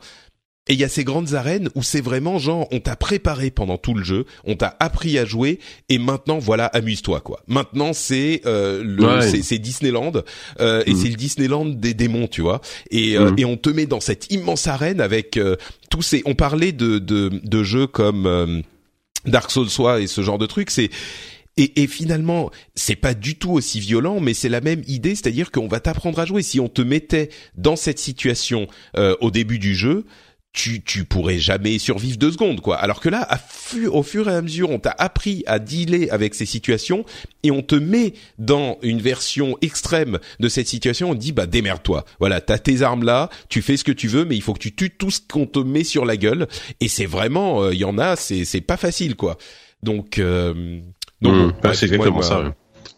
Il m'a beaucoup, beaucoup plu, quoi c'est une progression qui est, qui, est, qui est, hyper naturelle et tu apprends finalement de toi-même en fait. Il y a, pas de bah, comme tu disais puis, et puis même au niveau du scénario c'est génial parce que pareil encore une fois dès, dès commence à avoir une voix off qui parle déjà les cinématiques durent pas enfin les cinématiques les dialogues qu'il peut y avoir durent pas plus de 20 secondes et puis il y a plein de moments où le où le mec tabasse tabasse une radio parce qu'ils sont ils sont tables dessus raconte l'autre tout ce que je veux, c'est buter du démon. Et, enfin, ils ont vraiment compris ça, les, les, les gars Edith Software. Et ça, c'est super. Mm. ouais, ouais. Donc euh, maintenant, pour le coup, tu vois, Doom, qui était une série que dont j'attendais plus rien depuis un moment, avec le 3 qui était marrant, mais enfin vraiment différent. Euh, là, pour le coup, s'ils en annoncent un nouveau, je vais me jeter dessus, quoi. C'est ouais, ouais. une grosse réussite. Et, je, je, encore une fois, si vous aimez le, le gros métal qui tâche euh, bien, bien speed, la, la BO est, est, assez, est très très cool. C'est sûr. Euh, deuxième jeu préféré de l'année, Inside. Euh, alors là, on parlait de, de de petits jeux indés. Euh, difficile pour moi de ne pas l'évoquer. C'est un jeu que j'ai découvert, bah, j'en parlais grâce aux, Game Awards euh, pour lesquels il était nominé comme euh, jeu de l'année. Donc je vais pas en faire des tonnes, j'en ai déjà parlé il y a pas longtemps. Mais Inside, petit jeu indé par les développeurs de Limbo, c'est Playdead si je ne m'abuse, et qui est le bah, bah c'est Limbo version vers, là encore j'utilise beaucoup le mot sublimé, mais c'est Limbo encore sublimé. une, une expérience émouvante, euh, enchantante dans le sens noir et sombre du terme, mais quand même euh, un truc euh, qui était complètement inattendu pour moi et un, jeu qui raconte des choses, qui vous fait passer des émotions avec rien, avec quatre décors, avec un gamin qui court vers la droite. C'est une sorte de, ça pourrait presque être un, runner, tu vois. et puis surtout des, des parties puzzle, mais cette plongée dans cet univers euh, genre euh, dystopique euh, étrange dont on sait pas grand chose mais qui réussit à nous toucher quand même c'était un vrai voyage pour moi. 5 6 heures de jeu peut-être. Des puzzles assez simples pas trop trop punitifs. Une fois qu'on comprend on pense qu'on est intelligent. C'est la caractéristique de ces de ces bons puzzles donc oui moi j'ai été vraiment enchanté par ce jeu je sais pas si vous l'avez fait vous Ouais, ouais, bah, euh, bah, bah je, peux laisser la parole peut-être à mes camarades avant, mais s'ils l'ont fait. Moi, j'y ai pas touché, malheureusement. D'accord, d'accord, voilà. Moi, j'ai vu y jouer, j'y ai pas joué, mais j'ai attentivement regardé. Et, et visuellement, bah. c'est aussi agréable que euh, que au niveau du gameplay. Hein. Il y a une vraie recherche et euh, et puis. Ah, mais visuellement, c'est incroyable. Enfin, artistiquement, c'est une c'est d'une c'est d'une beauté. Euh, euh, noir, hein, c'est très très sombre. Hein. Là, on parlait de Histoire of Mind, celui-là euh, jusqu'au bout, il te, il te met quand même bien le, bien le bourdon, quoi. C'est sûr. Mais, très très beau, euh, donc à faire, à faire. Sophie, tu me disais que tu tu, tu dois peut-être partir. si tu dois y aller, bah, vas-y, hein, mais. Non, bah ça, ça devrait aller. D'accord, ok. Je, je, je, je, veux pas, tu vois, je veux pas retenir mes mes co-animateurs en otage. C'est, il y a pas de souci. Euh, donc voilà, Inside très clairement pour moi, possiblement un, un, de mes jeux de l'année. Euh, même pas possiblement d'ailleurs, c'est le cas. Euh, et puis enfin, bon, vous le voyez venir, euh, évidemment, c'est le jeu euh, qui m'a le plus occupé cette année, Overwatch, qui m'a d'ailleurs, qui était presque mon jeu de l'année de l'année dernière, mais c'était une bêta, donc je pouvais pas. mais cette année, bah ça y est, il est sorti et bah enfin, c'est ça a été le le raz de marée quoi. clairement, c'est le jeu où je me quand, quand j'ai quitté Blizzard pour société pour laquelle j'ai travaillé pendant cinq ans, j'étais un petit peu euh, je me sentais un peu coupable en fait d'aimer les jeux Blizzard parce que je me disais ouais mais est-ce que c'est parce que ceci cela? Overwatch m'a un petit peu dit non non c'est bon. Ils, font des bons jeux.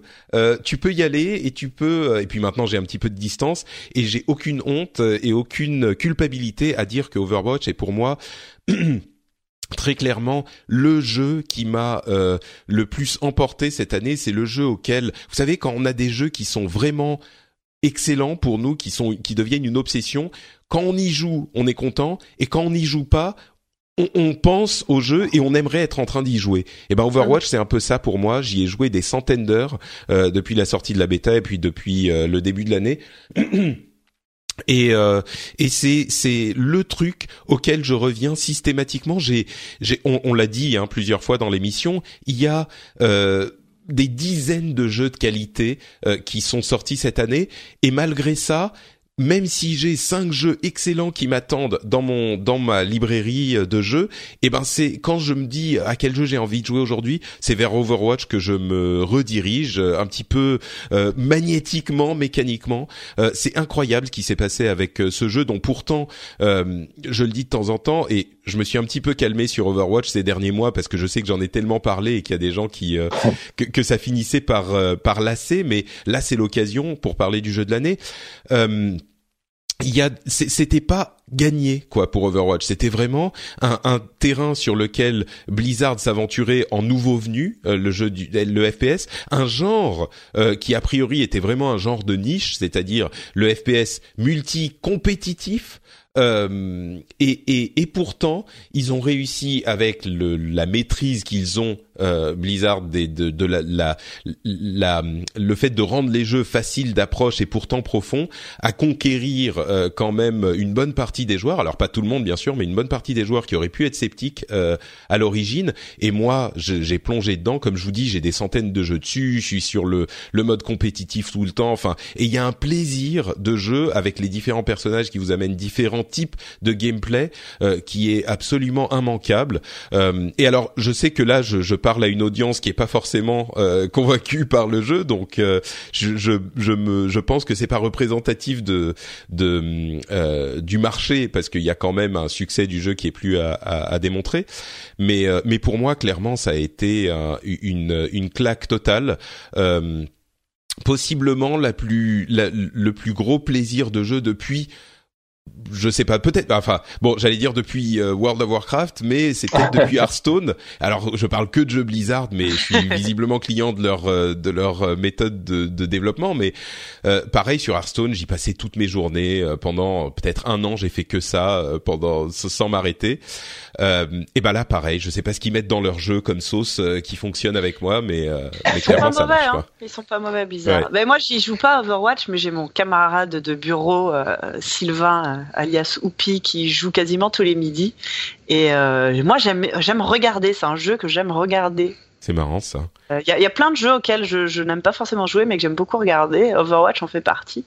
Et, euh, et, j'en, apprécie les, mécaniques et, je trouve ça effectivement, bah, comme tous les jeux Blizzard d'ailleurs, tout à fait, tout à fait réussi. ils savent ils savent prendre les, les ingrédients euh, qui font que, que, que t'accroches et que, et que oui, t'as envie d'y jouer encore et encore. Euh. C'est clair. C'est très bon. Mm. Moi j'aime bien, j'aime bien, euh, je l'encourage à jouer pour qu'il débloque des nouveaux costumes. J'adore le cara design du jeu, vraiment. C'est vrai. Bah, c'est un truc qu'on peut évoquer aussi. Euh, le, le, tout ce qu'il y a autour, c'est-à-dire les personnages en eux-mêmes, et puis les leur histoire qui ils ont dit euh, depuis le début qu'ils voulaient raconter l'histoire comme il n'y a pas de solo, ils veulent raconter l'histoire par d'autres médias et il y a donc les BD, les machins et surtout euh, les, les, les films d'animation qui sont euh, extrêmement réussis là aussi, avec celui sur Bastion dont je suis sûr que la plupart des auditeurs l'ont vu, mais qui pour le coup on parlait d'émotion. il y a une une vraie émotion qui passe avec ce, ce robot qui a rien quoi, qui a une lumière qui, qui clignote rouge ou, ou bleu et des petits sortes de piaillements d'oiseaux euh, qu'il essaye de reproduire. Euh, et, et, et, beaucoup de gens qui ont été euh, victimes de, de je sais plus comment ça s'appelle en français le PTSD le Ouais, syndrome, traumatique post non post traumatique syndrome post traumatique c'est ça exactement. Qui disait qu'ils ont vu ce, ce, ce, film et que ça leur a ils ont trouvé que ça retranscrivait exactement le genre de, de, de symptômes dont ils étaient victimes. Enfin et puis le l'humour des enfin bref. Tout tout qui fait que ce jeu qui a priori bon a quand même un gros développeur derrière mais il n'empêche euh, aurait pu euh, connaître le le, le destin euh, de bah, de Heroes par exemple qui était euh, Blizzard qui essaye de mettre les pieds dans le plat euh, dans enfin de devenir sur un terrain sur lequel ils sont pas encore euh, hyper présents qui était celui du MOBA dans le cas de Heroes où bon ça va ils se démerdent mais enfin clairement ils ont pas pris la place des des, des gros qui étaient en place. Et là eh ben, ils auraient pu connaître le même euh, le même destin, mais non, ils ont réussi euh, très clairement plus sur le modèle de ce qu'ils ont réussi avec euh, Hearthstone. Euh, et, et c'est bon voilà. Bref, je vais je vais me taire parce que je pourrais en parler pendant des heures et des heures. Je fais même une émission en anglais sur le sujet, donc si ça vous intéresse, allez écouter Overwatchers toutes les deux semaines que je fais avec des amis anglophones. Mais oui, c'est c'est clairement pour moi mon mon jeu de l'année, mon GOTY, mon tout ce que vous voulez. je suis complètement à fond dessus quoi. Il n'y a pas de mal, hein, tu sais. non, mais tu sais, c'est marrant, c'est un petit peu comme j'ai l'impression de de devoir m'en excuser parce que j'en parle tellement que j'ai peur de saouler les gens. Mais je crois qu'aujourd'hui, ah, tu m'as jamais entendu parler de Dragon Age ou quoi C'est ça. Non mais tu, je, parce qu'en fait, ce qui s'est passé, c'est que pendant la bêta, je disais à plein de gens qui pouvaient pas y jouer, mais vous allez voir, c'est génial, c'est génial, machin. Aujourd'hui, les gens, il y a beaucoup de gens qui ont compris pourquoi j'aimais tellement. Il y a des gens qui sont toujours pas rentrés dedans, mais il y a beaucoup de gens qui ont compris, donc euh, je devrais me sentir un peu moins coupable peut-être. Bref, euh, voilà, on mettra toutes les notes, euh, tous les jeux qu'on a euh, cités ici dans les notes de l'émission, comme ça vous pourrez retrouver tout ça s'il y en a dont les noms vous ont échappé.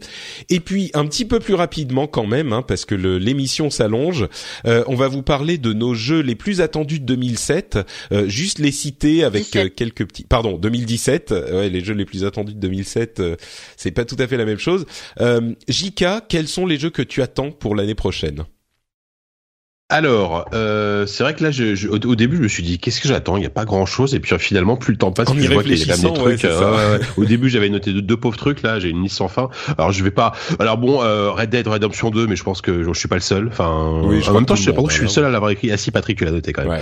Euh, parce que parce que voilà, Red Dead Redemption, c'est le c'est euh, un des meilleurs jeux des années 2010, si ce n'est le meilleur, je sais pas. Euh, donc voilà, j'ai très très hâte d'en voir plus. Euh, j'ai absolument une confiance aveugle en Rockstar, peut-être peut-être trop, hein, mais euh, pour réussir quelque chose de, de très très bon. Euh, il, y voilà, il y a quelques sociétés comme ça où c'est c'est acceptable d'avoir une confiance aveugle. Tu vois, il y a Rockstar, euh, euh, Naughty Dog, Blizzard, Valve, quelques trucs. Exactement. Euh, et justement, tiens, encore et un autre jeu. Alors, je vais, je, vais, je, vais, je vais en faire certains braques, mais je m'attarde un tout petit peu plus sur certains. Euh, en parlant de confiance aveugle, euh, prêt, j'aime beaucoup. Maintenant, je me rends compte que Arkane est vraiment un studio que j'adore. Euh, donc, Arkane, les créateurs de euh, récemment Dishonored, qu'on qu fait d'autres jeux un peu, un peu avant, comme Dark Messiah of Mad Magic. Euh, là, ils font un jeu qui s'appelle Prêt, qui est une, un reboot, une suite d'un, d'un, jeu qui s'appelait Prêt à l'époque, mais ça on s'en fout parce que ça n'a plus grand chose à voir.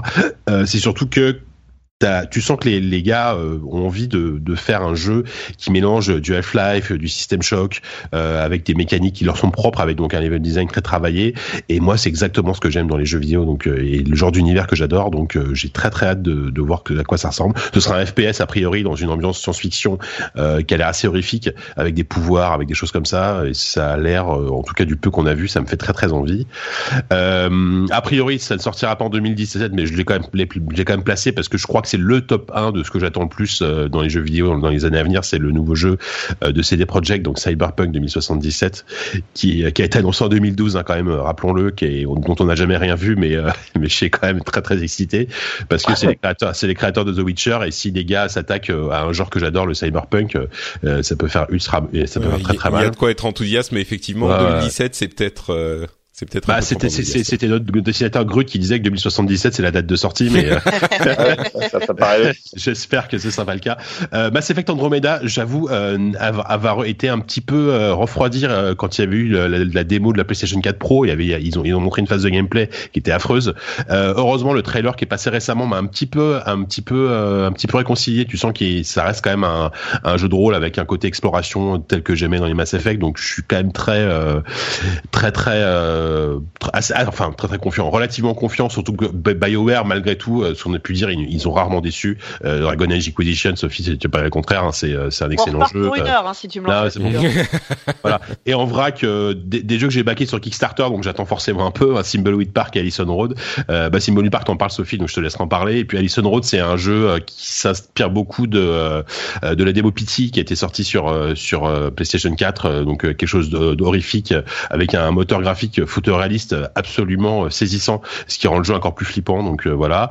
Et, euh, et parce que j'aime beaucoup cet univers et, le jeu de rôle qui a été qui a été adapté donc des écrits de Lovecraft, le, jeu Cthulhu de, de Cyanide. Je sais pas du tout ce que ça va donner. Ça va peut-être être complètement raté, mais euh, j'ai très envie d'un à nouveau d'un jeu Cthulhu parce qu'il y en a eu très peu et surtout très peu de réussis. Euh, donc Call of Cthulhu m'attire beaucoup et Dragon Quest 11 pour les pour les raisons que j'ai citées tout à l'heure. Très et Resident Evil 7 aussi parce que parce, parce que je trouve, que la, je trouve que la direction prise par euh, par euh, par ce nouvel épisode est super intéressante. Je sais pas du tout peut-être que je vais être déçu mais j'ai j'ai quand même je suis quand même très très chaud sur celui-là quoi. Très bien. Euh, oui et puis en VR euh, ça peut donner quelque chose effectivement. Ouais. Sophie.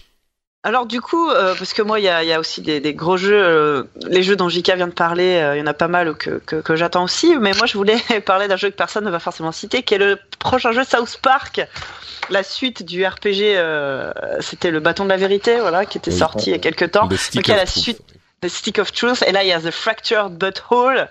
Je crois qu'ils l'ont traduit par les annales du destin, et voilà. Je crois que c'est l'anal justement, c'est là que c'est drôle. Tu vois. Et parce que ça parle des fesses.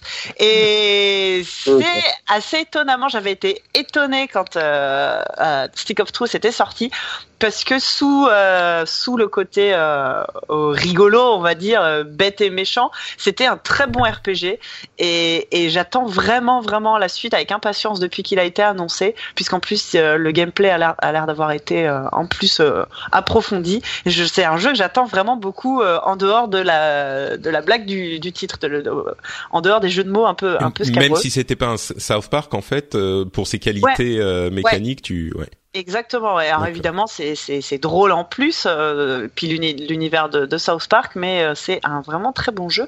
Et oui, euh, comme JK, j'attends Thimbleweed Park. Alors je l'ai pas baqué, mais je l'attends quand même, qui est donc le prochain jeu de Ron Gilbert, entre autres, qui revient au, au, au, point and click. Ça reprend vraiment les principes des point and click à l'ancienne de Monkey Island, Maniac Mansion, qui qui met en scène une sorte de, de duo façon Mulder et Scully ça reprend l'esthétique euh, classique. On en revient à cette euh, à cette tendance des jeux euh, faussement rétro, c'est-à-dire qui reprennent des mécaniques et ou des apparences rétro, mais mais qui sont plus modernes dans le traitement de mm. l'idée, de, de mm. du scénario ou de et, donc ça c'est un jeu un jeu que j'attends. J'attends de voir justement ce que Ron Gilbert peut proposer aujourd'hui dans dans, ce, dans, dans, ce dans ce genre qu'il a qu'il a qu'il a inventé hein, presque. Il a inventé, ouais, ouais. ouais, bah oui, c'est le créateur de Maniac Mansion. Enfin, c'est quand même, c'est pas rien quoi. Et justement, il, il a une phrase que je trouve assez juste et euh, il dit, je, je voudrais que Symbolic Park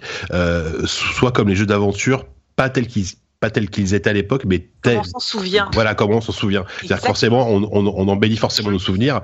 Et euh, du coup, et c'est vrai quand tu vois les screenshots, c'est du pixel art, mais tellement travaillé. Enfin, c'est il y a, y, a, y a des éclairages. Enfin, c'est ça. Il faut pas s'imaginer que c'est un jeu qui aurait pu sortir sur euh, Amiga. Euh, non, c'est faussement. C'est ça que j'appelle faussement rétro. quoi. C'est du faux. Euh, c'est tout à fait tout à fait. Non, franchement, voilà. J'espère qu'il va bientôt sortir. Normalement, oui. Okay. Ça, doit, sortir, ça doit sortir au premier trimestre, je crois. Il a été repoussé. Euh, il devait sortir cette année, puis finalement, voilà. Ouais, on en parlera sûrement dans un ZQSD, ça j'imagine. J'espère. D'accord. Et entre parenthèses, je suis allé voir les images de Allison Road que j'avais pas vraiment vues. Euh, c'est, ça a l'air absolument terrifiant aussi. Hein. Donc, euh, enfin, la, La, la, la, la, des bonnes gameplay qu'ils avaient sorti à l'époque, c'était affreux quoi. Moi, je, moi, je, moi, euh, moi, je l'attends, mais je sais pas si je vais pouvoir y jouer en vrai. Hein. ça va faire trop peur. Ça, moi, moi, moi, je suis déjà comme ça sur Resident Evil 7, hein, donc. Euh, ouais, c'est, voilà, un petit peu le même. Euh, ouais. Euh, Ok, euh, et donc, bah, Emeric, toi, qu'est-ce que tu attends pour l'année bah prochaine bah, enfin, il n'y a pas beaucoup de choses en fait. Au final, pour l'instant, donc je suis complètement fou parce que moi, je pars du principe que tant que j'ai pas joué à un jeu, euh, il est pas bon. Forcément. du coup, euh, du coup, bon, Mass Effect Andromeda, je rejoins un petit peu ce que disait JK aussi. Effectivement, phase de gameplay que j'ai pu voir sur PS4, t'es pas fantastique, mais mais les derniers trailers et quand même la, manière dont ils arrivent à t'emporter, moi, je, bon, puis on connaît le Mass Effect 3, etc. Donc donc évidemment, j'attends Andromeda. Euh, Tekken 7 parce que parce que j'aime les jeux de baston et que les Tekken ça a toujours été euh, quelque chose d'assez Ah mon ami viens là Emeric. Parce qu'il y a beaucoup de gens qui disent ouais c'est c'est c'est depuis n'importe n'importe où il se passe des trucs. Et en fait c'est totalement vrai à un certain niveau. Mais quand tu commences à maîtriser le jeu ça ne ça ne marche absolument pas. Même quand un mec joue un Eddie Gordo et qu'il appuie n'importe où si tu sais jouer tu le défonces. Donc euh, donc très honnêtement il y a une vraie profondeur dans les Tekken et tout comme dans les Suka d'ailleurs. Et et du coup c'est vraiment un jeu que que j'attends que j'attends impatiemment surtout avec le nouveau système de, euh, de d'ultra qu'ils ont qu'ils ont rajouté qui me tente vachement bien.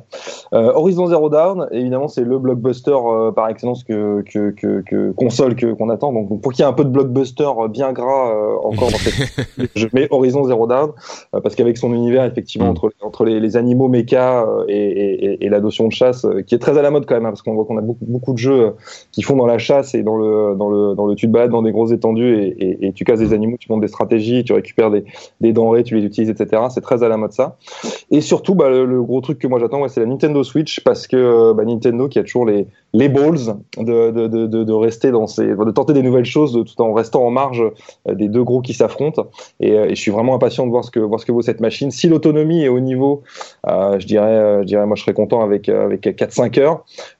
Et puis et puis le prix aussi, qui, enfin, il y a une guerre des prix là-dessus évidemment parce qu'ils peuvent pas se permettre de la sortir au prix d'une d'une 3DS XL et et, et, ou alors au prix d'une d'une PS4. Donc du coup, ça doit être dans les 300 euros, mm. ce qui me paraît être un prix tout à fait intéressant en fait pour une console entre guillemets de nouvelle génération ou dernière génération. Voilà. Donc ça, ouais, c'est ça, ça je l'attends beaucoup. J'espère juste que bah, pour une fois, ils seront suivis euh, par les éditeurs tiers, hmm. pas que du bah, ce, qui est, ce, qui est, drôle, c'est que comme à chaque fois qu'il y a une console Nintendo annoncée, t'as l'impression que tous les éditeurs te disent ouais, ça a l'air trop bien, on soutient à fond et tout. Et puis voilà, ça dure six mois, un an, et puis euh, genre Ubisoft, ils vont sortir trois, quatre jeux d'un coup, tu vois, et puis après il y aura plus personne. Quoi. enfin, en tout cas, c'est, non, c'est, enfin, c'est pas ce que je souhaite, mais c'est un peu ce qui se passe depuis, euh, bah, depuis, depuis, depuis, quoi. Enfin, voilà, c'est, c'est, le syndrome. Pour autant, tu vois, il y a certains jeux qui m'ont marqué quand même sur Wii U. Euh, tu vois, c'est, c'est, c'est tout bête, mais le, ah, le jeu d'Ubi justement, euh, zombie, zombie U, voilà Ouais, qui était moi un des, un des, un des meilleurs survival auxquels j'ai joué. Bon, j'exagère peut-être, j'en lis un petit peu mes souvenirs, mais en tout cas, je me suis vraiment éclaté, notamment avec la manette Wii U, euh, parce que chercher dans l'inventaire quand t'as les zombies qui, euh, chercher dans l'inventaire sur la manette euh, alors que t'as les zombies qui s'approchent, c'est quand même ultra stressant. C'était vachement bien branlé, donc. C'était un des rares bons exemples de bonne, de bonne utilisation de la, la, du Wii U Gamepad finalement, quoi. Mm. Clairement, mais tu vois, c'est un jeu auquel je pourrais revenir assez régulièrement. Enfin, tu vois, je le montrais dernièrement à, à ma copine et elle a trouvé ça absolument génial, quoi. Mm. et elle était très déçue de voir que bah, finalement il y avait rien d'autre qui exploiter correctement ce gamepad quoi. Donc non non, je les suis Nintendo et j'ai hâte de voir ce qu'ils vont nous poser euh, une fois de plus. Ah, moi aussi. Ouais, Bah, je crois qu'on est tous euh, sur la, la, Switch effectivement, avec euh, l'espoir d'avoir un premier modèle à, à, 250 euros et puis le modèle euh, peut-être un petit peu plus gros avec un jeu à, à 300 qui pourrait effectivement convaincre. Et ouais, disons au moins 4 heures d'autonomie. J'espérerais plus, mais j'y crois pas trop. ouais, j'y crois pas trop non plus. Mais 4-5 heures, ça me paraît honnête quoi. Ouais, 4, ouais, moi bah, je crois que vu que la 3DS c'est 3 3 heures et demie, bon encore que la XL fait un peu plus, mais. Moi un peu plus. Ouais. Après, puis si on se base, là, là on est plus proche d'une tablette. J'ai l'impression en termes de puissance et de format. Donc euh, euh une, une tablette, une tablette maintenant avec un, un processeur puissant euh, en, pour, en, jeu vidéo, ça va durer ouais 5 heures quoi. Donc ce serait bien ça. Moi, moi 5 heures, ça me ça me suffit, tu vois. Et, enfin, vu que c'est une truc que tu vas jouer à nomade, ou le soir tu rentres chez toi, tu la recharges. Bon. Ah, ouais, je crois que 5 heures. Ouais, 5 heures, ça serait bien. Je crois qu'on sera plus proche des, des 4, mais... Bon, ça, ouais, on verra. Enfin, voilà. Euh, eh bien, pour ma part, euh, je rejoins quand même pas mal Emric. Euh, j'ai, bah bon, enfin tout le monde, Mass Effect, Horizon évidemment. Enfin, comment ne pas être un petit peu enthousiasmé mhm. au moins, même si on ah met toute la prudence qu'il faut, hein, bien sûr, mais au moins effectivement vouloir en savoir plus. Enfin, Red Dead Redemption, là, c'est le, le, truc, ça me fait. Je vois les quand j'ai vu le, le le, teaser sur Twitter il y a quelques semaines, c'est carrément, tu sais, comme dans les animés japonais, je me mets à saigner du nez, tout ça Enfin, c'est. Euh, ah bah il y a pas trop des orbites. voilà. le, consensus sur Red Dead. Euh. C'est ça. ouais, mais c'était euh, trop facile, c'est pour ça que je l'ai pas mis moi. Non, mais on est d'accord, on est d'accord. Je crois que c'est genre tout le monde, tout le monde est sur le, la même longueur d'onde à ce niveau. Euh, Mass Effect aussi, dont dont j'attends. Enfin, j'espère. J'en ai déjà parlé. Le retour à l'exploration, tout ça. Euh, alors Tekken 7, dont je dois dire quelques mots également. Enfin, j'y ai joué au Japon pas mal. Il faut savoir qu'il est très difficile à trouver ailleurs qu'au Japon parce qu'il est il est dispo qu'en arcade aujourd'hui. Les salles d'arcade, on sait qu'elles sont pas communes. Euh, et j'y ai joué et c'est alors c'est clairement du Tekken. Euh, c'est du Tekken de bonne qualité. Euh, moi, je prends un énorme plaisir à jouer à Tekken et comme on le disait de temps en temps, Tekken a cette qualité rare de plaire à la fois aux puristes du jeu de combat parce que c'est très technique et aux, euh, aux, débutants parce que tu peux appuyer partout et quand même faire des trucs quoi. Euh, appuyer sur tous les boutons, il y a certains persos, tu, tu te démerdes.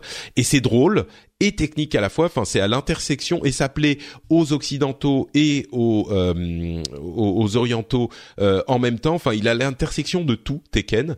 Euh, donc bon, moi j'en je, attends quand même quand même pas mal et il a l'air d'être visiblement on a des rumeurs selon lesquelles il serait plus beau sur console que sur arcade en plus. Bon, en même ah temps, bah, c'est combat, c'est pas c'est pas hyper important, mais il n'empêche. Donc voilà, Tekken 7 très, 7, très certainement, euh, euh, en espérant qu'il sera le, la synthèse de tout ce qu'on veut dans les jeux de combat et que enfin je trouverai des gens avec qui jouer parce que. Et puis c'est peut-être c'est peut-être un c'est peut-être un, un, jeu qui peut sortir le, le, le genre jeu, de baston mm. de sa mélasse en fait parce que là tout le monde tout le monde s'emballe en parlant de Street Fighter etc mais il y a beaucoup d'autres jeux qui sortent euh, de jeux de baston et, et, tout le monde s'en fout en fait et même Street se vend pas bien du tout donc je veux dire peut-être peut-être que Tekken peut-être peut-être sortir un petit peu de son son, son marasme Voilà. Ouais, ouais, bah oui, c'est sûr que le genre est quand même riche, surtout au Japon, avec les Guilty Gear, les BlazBlue, les euh, bah, King of Ça Fighters, ça, etc. Et c'est, c'est, oui, pour le grand pas- public, ça marche pas. Tekken, il a des armes pour ça, comme Soul C'est Calibur. Exactement.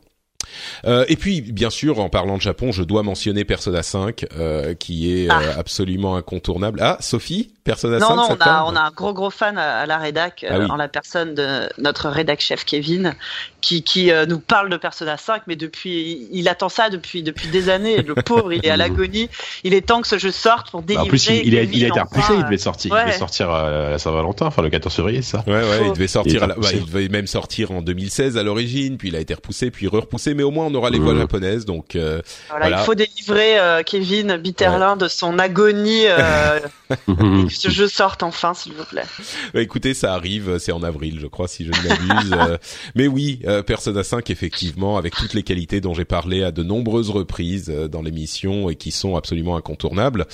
Euh, et puis, au rayon des peut-être, euh, les jeux sur lesquels j'attends de voir un petit peu plus, euh, il y a quand même des grosses claques de l'E3 euh, qui sont bah, Detroit, euh, Being, Becoming Human, euh, ou Being Human, je sais plus. Bref, euh, le, le, le c'est David Cage, hein, je dis pas de bêtises. ouais. Ouais, ouais. Oui, c'est le Quantic Dream. ouais. Voilà.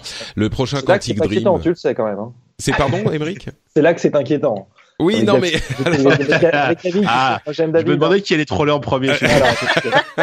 Ça, donne- ça donne envie, hein, ça donne envie, mais des fois le résultat est pas là, hein, tu le sais. hein. disons que on se dit peut-être que la troisième fois sera la bonne. Euh, Oui, ça, donc voilà. euh, bon, mais mais il y a quand même effectivement euh, quelque chose de de de- d'intrigant euh, avec ce jeu, avec ce qu'on en a vu, hein, qui qui nous dit rien sur le jeu lui-même, mais qui nous décrit une ambiance, quelque chose.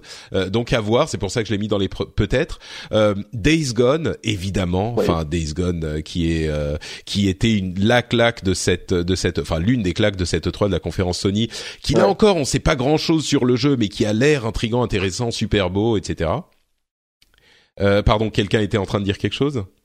Euh, Non. non, j'allais dire. Non, mais vas-y, vas-y. je- Après, je le dirai après. D'accord. Euh, et enfin, God of War, euh, qui a l'air, alors là pour le coup, qui est une promesse absolument euh, énorme, mais vraiment, enfin la promesse d'une génération, je crois.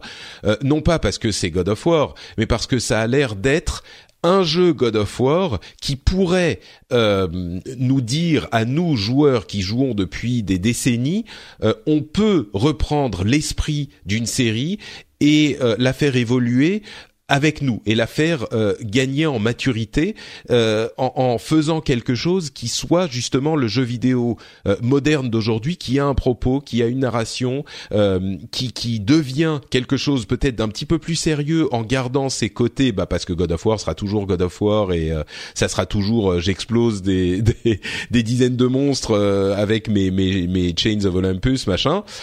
Euh, mais en même temps en ayant un propos un petit peu plus adulte, euh, contrairement en fait à ce que font tant de séries euh, qui ne font que refaire depuis dix ans la même chose parce qu'ils sont prisonniers de ce qu'ils sont en fait. Les, les séries, je pense évidemment à euh, l'autre série qui était emblématique de la console d'en face, c'est-à-dire Gears of War, euh, pour lequel Gears of, Gears of War 4 a été bah, un bon Gears of War, mais quand même euh, dans la peut-être trop Gears of ligne War, droite. ça. Voilà, c'était ça n'était que Gears of War et on espère que God of War euh, pourra euh, euh, justement nous montrer qu'il est possible de garder cette propriété intellectuelle sans rester enfermé euh, trop strictement dans ce que ce que sont ces jeux-là.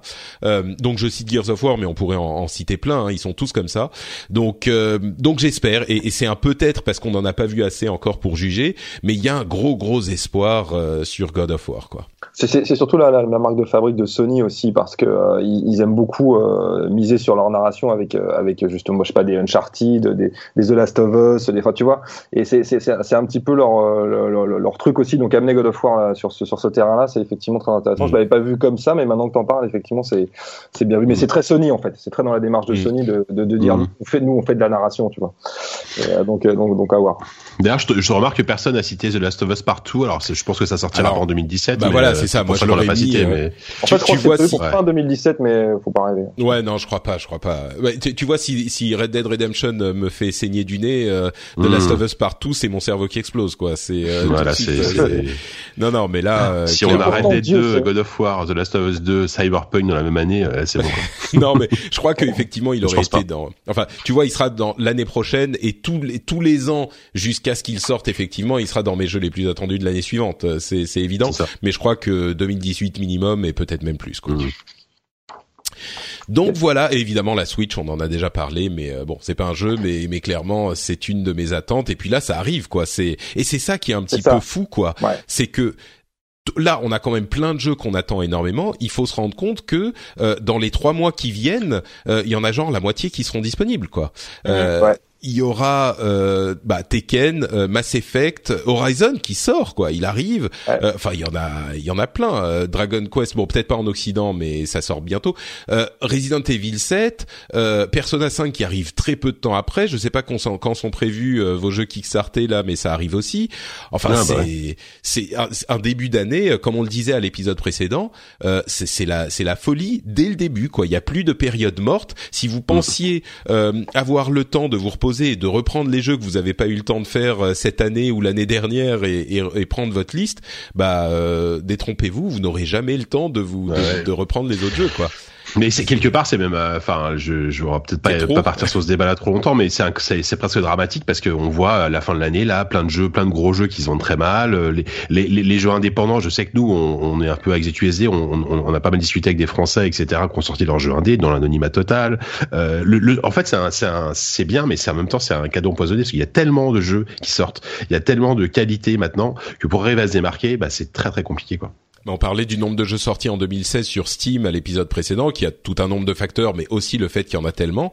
Euh, c'est sûr que c'est compliqué. Et, et, clairement, euh, il y a des jeux d'excellente qualité. Euh, bah, on en parlait. Enfin, il y a des des euh, Watch Dogs 2, Dishonored 2. Enfin, tu vois, il y en a eu, il y en a eu genre. Enfin, Titanfall 2, c'est c'est beaucoup de suite, mais mm il y en a eu ah, euh, 10 qui sont un très très bon jeu. Hein. Certainement, certainement, mais je veux dire Titanfall 2, euh, qui est sorti, qui était même encore meilleur que le premier et ah qui, qui arrive pas à sortir la tête de l'eau parce qu'il y a eu 10 jeux qui, qui d'excellente qualité qui sont sortis en un mois, quoi. Donc euh, ouais, c'est sûr que c'est compliqué, c'est compliqué. Tu vois, tu vois, tu vois la hype qu'il y avait sur Watch Dog euh, quand on l'a qu'il est annoncé, etc. Bon, l'arrivée au final était un petit peu décevante, même si le jeu était pas mauvais. Watch Dog 2, pour moi, il est, il est sorti dans pas dans l'anonymat, mais presque. Hein, très ouais, ouais, quasiment. C'est ça. Passé complètement à côté. La, la fin de l'année n'est plus, à mon, à mon sens, hein, n'est plus la période sur laquelle il faut miser euh, quand on est euh, éditeur ou développeur de jeux aussi. Bah, là, je crois qu'il y a une leçon qui va être tirée de cette fin d'année. je crois que vraiment les gens se sont rendus compte de l'embouteillage euh, et que les développeurs vont essayer de. Mais le problème, en fait, ce qui est terrible, c'est ce qu'on dit, c'est que le problème, c'est qu'il y a plus de fenêtres de tir. Il y a plus de moments où tu peux dire, parce que là, même en, début d'année, comme on disait, il y a euh, bon peut-être moins que euh, au mois de, novembre, mais enfin quand même, sur trois mois, tu as dix jeux qui sont des trucs qui auraient fait les gros titres il y a cinq ans. Et c'est vraiment dans ces cinq dernières années où ça a Enfin, ça, ça, a été constant, mais là particulièrement depuis quelques années, c'est il y a plus de moments libres quoi. Euh, avant, bah, tu disais tu sors en mars, tu, tu tout le monde ne pense qu'à toi parce qu'il y a que toi, mais euh... Oh, encore, encore, je pense, janvier, février, mars, ça, ça, reste encore la meilleure fenêtre de tir. Non, mais enfin, regarde, oui, peut-être, mais comme je te disais, Mass Effect Andromeda, Horizon Zero Dawn, Tekken 7, euh, Resident Evil 7, enfin, il y a, il y a, il y a du mais, monde, quoi. Mais, je suis d'accord, mais dans la tête des gens à la fin de l'année, si tu veux, c'est euh, parce qu'il faut bien comprendre qu'il y a beaucoup de gens qui achètent quand même un jeu tous les deux mois ou voilà, et ces, ces consommateurs-là, ils sont, ils sont extrêmement nombreux parce qu'eux, mm. ils rincent leur jeu, ce qui est pas forcément notre cas parce que nous, on a accès à tout. Euh, et, et, et, si tu veux, je pense que quand tu achètes un jeu en janvier ou en février, tu te dis pas c'est mon, c'est mon jeu, euh, c'est, c'est mon jeu de, de, de, de, jusqu'à, enfin pour pour la fin d'avril, tu mm. vois. Donc, donc, donc, donc en fait, quand tu quand achètes un jeu en novembre, tu te dis bah c'est le jeu que j'ai acheté à Noël. Et, et peut-être que c'est pour ça que tu n'achètes pas d'autres jeux, tu vois. Alors, ouais, alors que peut-être qu'en janvier ou en février, tu vas te dire, bah tiens, j'achète mon jeu de janvier ou mon jeu de février, auquel cas tu peux en acheter quatre jusqu'en avril, tu vois. Donc, euh, donc c'est peut-être ça aussi qui peut, qui peut changer un petit peu la donne. Mais c'est vrai qu'il y a des embouteillages constamment, quoi. C'est, les sorties, c'est monstrueux, quoi. Et, et puis c'est vrai que pour la fin d'année, euh, on a d'autres choses à faire aussi, quoi. C'est tout le monde est occupé, tout le ça monde. Ça dépend. Moi, j'ai pas d'amis, je m'en fous un peu. Ouais, ouais c'est, viens prendre un café, euh, on se lamentera. On dira jouer Tekken. C'est ça. Exactement. Ah là, mais attends, il faut qu'on se fasse une sorte de tournoi Tekken à un moment euh, quand il sort, quoi. Il faut qu'on fasse un truc. Bon, très bien. Bah écoute, euh, je pense, écoutez, je pense que ça va être euh, la fin de l'émission. Quand même, un petit mot pour dire que le rendez-vous jeu a été sélectionné dans les dans le top 2016 d'iTunes et qu'il était dans les classiques du top 2016 d'iTunes. Alors euh, ça, me fait quand même quelque chose parce que le rendez-vous jeu c'est une émission qui a deux ans seulement euh, et qui est déjà considérée par l'équipe éditoriale d'iTunes comme un classique. Donc euh, un grand merci à eux de m'avoir, enfin d'avoir sélectionné l'émission et de nous avoir à tous qui participons à cette émission mis en avant de cette manière. c'est ça fait hyper plaisir d'être un petit peu reconnu comme ça. Et puis si vous voulez aider le, le rendez-vous jeu, je pense que l'émission est maintenant assez solide assez établi. Euh, j'aimerais bien que d'autres joueurs euh, viennent découvrir l'émission. Donc, euh, si vous auditeurs pensez que l'émission vaut le coup, allez mettre sur iTunes un petit commentaire, nous dire ce que vous pensez de l'émission, mettre bah, un nombre d'étoiles, peut-être 4 ou 5 hein, au hasard, peut-être 5 je dirais, mais comme vous le pensez. Et puis de, parler de l'émission à vos amis. Dites-leur que euh, l'émission est sympa, que vous l'appréciez, euh, que vous pensez que ce qu'elle vous apporte, etc. Euh, sur les réseaux sociaux ou même en, en, en, direct, parce que c'est, je pense que l'émission est suffisante. Elle a son rythme de croisière et c'est le moment pour commencer à, à, recruter des auditeurs. Donc, si vous pouvez mettre des commentaires ou aller commenter en direct, en vrai, avec vos amis, ça serait hyper gentil de votre part. on vous en remercie par avance. Bon, là, c'est pas peut-être pour pas la, meilleure période parce que c'était une émission un peu particulière qui parle pas juste d'actu. Euh, et puis le prochain, je pense qu'on va sauter le prochain épisode parce que euh, c'est la période, ça sera le, genre le 2 janvier, donc euh, on va sauter le prochain. Mais il n'empêche, euh, c'est le moment de commencer à l'écouter. Voilà, maintenant c'est dit. Et si vous en voulez encore plus, euh, vous pouvez aller chercher les auditeurs, enfin pardon, chercher les animateurs de cet épisode euh, ailleurs sur Internet. Et en l'occurrence, on va demander à nos trois co-animateurs de nous dire où on peut les retrouver, à commencer par Émeric Lallet. Ah bah écoute, euh, écoute, moi maintenant je suis plus dans les dans les arcanes. Euh, euh, je ne publie plus directement d'articles, et par contre on peut me retrouver sur mon channel Twitch assez régulièrement, donc twitch.tv/slash où, où, où je où je fais des lives. Voilà. Super. je parle de jeu pour le coup. Et, et sur Twitter, on mettra les liens vers ton Twitter, et comme ça tu pourras rediriger les gens. Super. Merci beaucoup Mimic. Sophie, où te retrouve-t-on? Eh bien, on me retrouve tous les mois euh, dans le magazine JV en kiosque. Euh, ah, mais genre, c'est ça marche comment? C'est c'est du vous vous écrivez sur du papier, c'est ça? Je, On écrit sur du papier de ah, un par un chaque article à la main. C'est compliqué, c'est long. Euh, non, non, non, c'est un magazine de type mensuel, euh, tel que ça existait encore dans les années 90. Ok. Euh, je, vous pouvez me retrouver dans ZQSD tous les mois aussi quasiment, avec ce cher JK ici présent à la présentation. Tout à fait. T'es le meilleur JK. Merci, toi aussi la meilleure. Allez.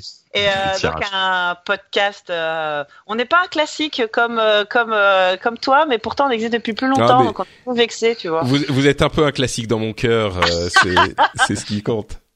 Mais vous attends, vous existez Ah mais oui, c'est vrai parce que moi j'étais encore chez chez Blizzard, je pouvais pas parler de jeux vidéo quand ah vous ouais, ouais, ouais, carrément. Ah début, vrai, début, vrai. début 2013, nous, je crois, faisait ouais, C'est vrai, c'est vrai. Et du coup, vous pouvez aussi me retrouver dans ABCD, que le spin-off ah, de oui, ABCD que j'ai créé cette année, qui est une, un podcast euh, pop culture pour les parents geeks. Euh, c'est, on tourne euh, d'ailleurs euh, demain soir notre émission spéciale Noël pour la première fois en live avec tous nos mmh. invités de l'année. ça va être, ça va être chouette. Alors venez s'il vous plaît, ça va être. Cool. Bah, faut préciser qu'il y aura quand même le Captain Web, il y aura Joe Hume, il y a qui d'autre comme il y aura, il y aura Médoc de No Life. Ça risque d'être un peu le bordel, je pense. Ah, que, des, gens carrés, hein, ça fait plaisir. C'est ça, ah, que, des gens contrôlables quoi. J'aimerais bien qu'il y ait des gens qui regardent en direct parce qu'au cas où il nous arrive un truc que vous puissiez prévenir la police pompier. voilà. Très bien. Super Sophie. Euh, Jika, mon camarade, mon compagnon. Ouais, bah Sophie a, a bien résumé euh, ZQSD. Ben, je précise que le dernier numéro est en ligne depuis euh, euh depuis quelques semaines maintenant avec un développeur qui s'appelle Hugo qui, est, qui sort euh, qui sort à peine de l'école, qui développe un jeu qui s'appelle Skyball Zack qui était assez cool. Donc on a parlé à la fois de, de formation de jeux vidéo, à la fois de l'Indicate parce qu'il faisait partie du salon. enfin, il, était il était sur le salon Indicate. Donc ouais, ouais. donc voilà. Le prochain numéro de ZQSD, bah, on malheureusement à mon avis avant la fin de l'année, ça va être compliqué parce que entre entre les bouclages et les vacances, c'est probable qu'on fasse le, le prochain numéro que début voire mi-janvier. Bon bref. Donc c'est ça en fait le, le, problème, c'est la régularité, tu vois. C'est ah ouais. Bon après, on, on, est tellement on est tellement famous maintenant qu'on s'en ah fiche, tu vois. On est, Mais nous on, est, nous on est 8 Patrick. Il faut qu'on arrive à trouver un jour. On est tous là. Je peux dire que c'est un peu compliqué. C'est vrai, j'avoue, j'avoue. Euh, voilà. Sinon, bah sinon sur le sur les numériques.com pour des sujets plus plus high tech euh, informatique et puis sur Twitter euh, à Caloré. Très bien. Eh ben écoute, merci beaucoup Jika. Merci beaucoup à vous tous. Euh, merci de nous avoir écoutés. C'est tout pour cette année 2016, mais ne vous inquiétez pas, on revient très vite pour encore une année et de nombreuses années de jeux vidéo en 2017. Donc dans quelques semaines, on vous remercie tous, on vous fait de gros bisous et on vous dit à très bientôt. Ciao à tous. Salut. Au revoir.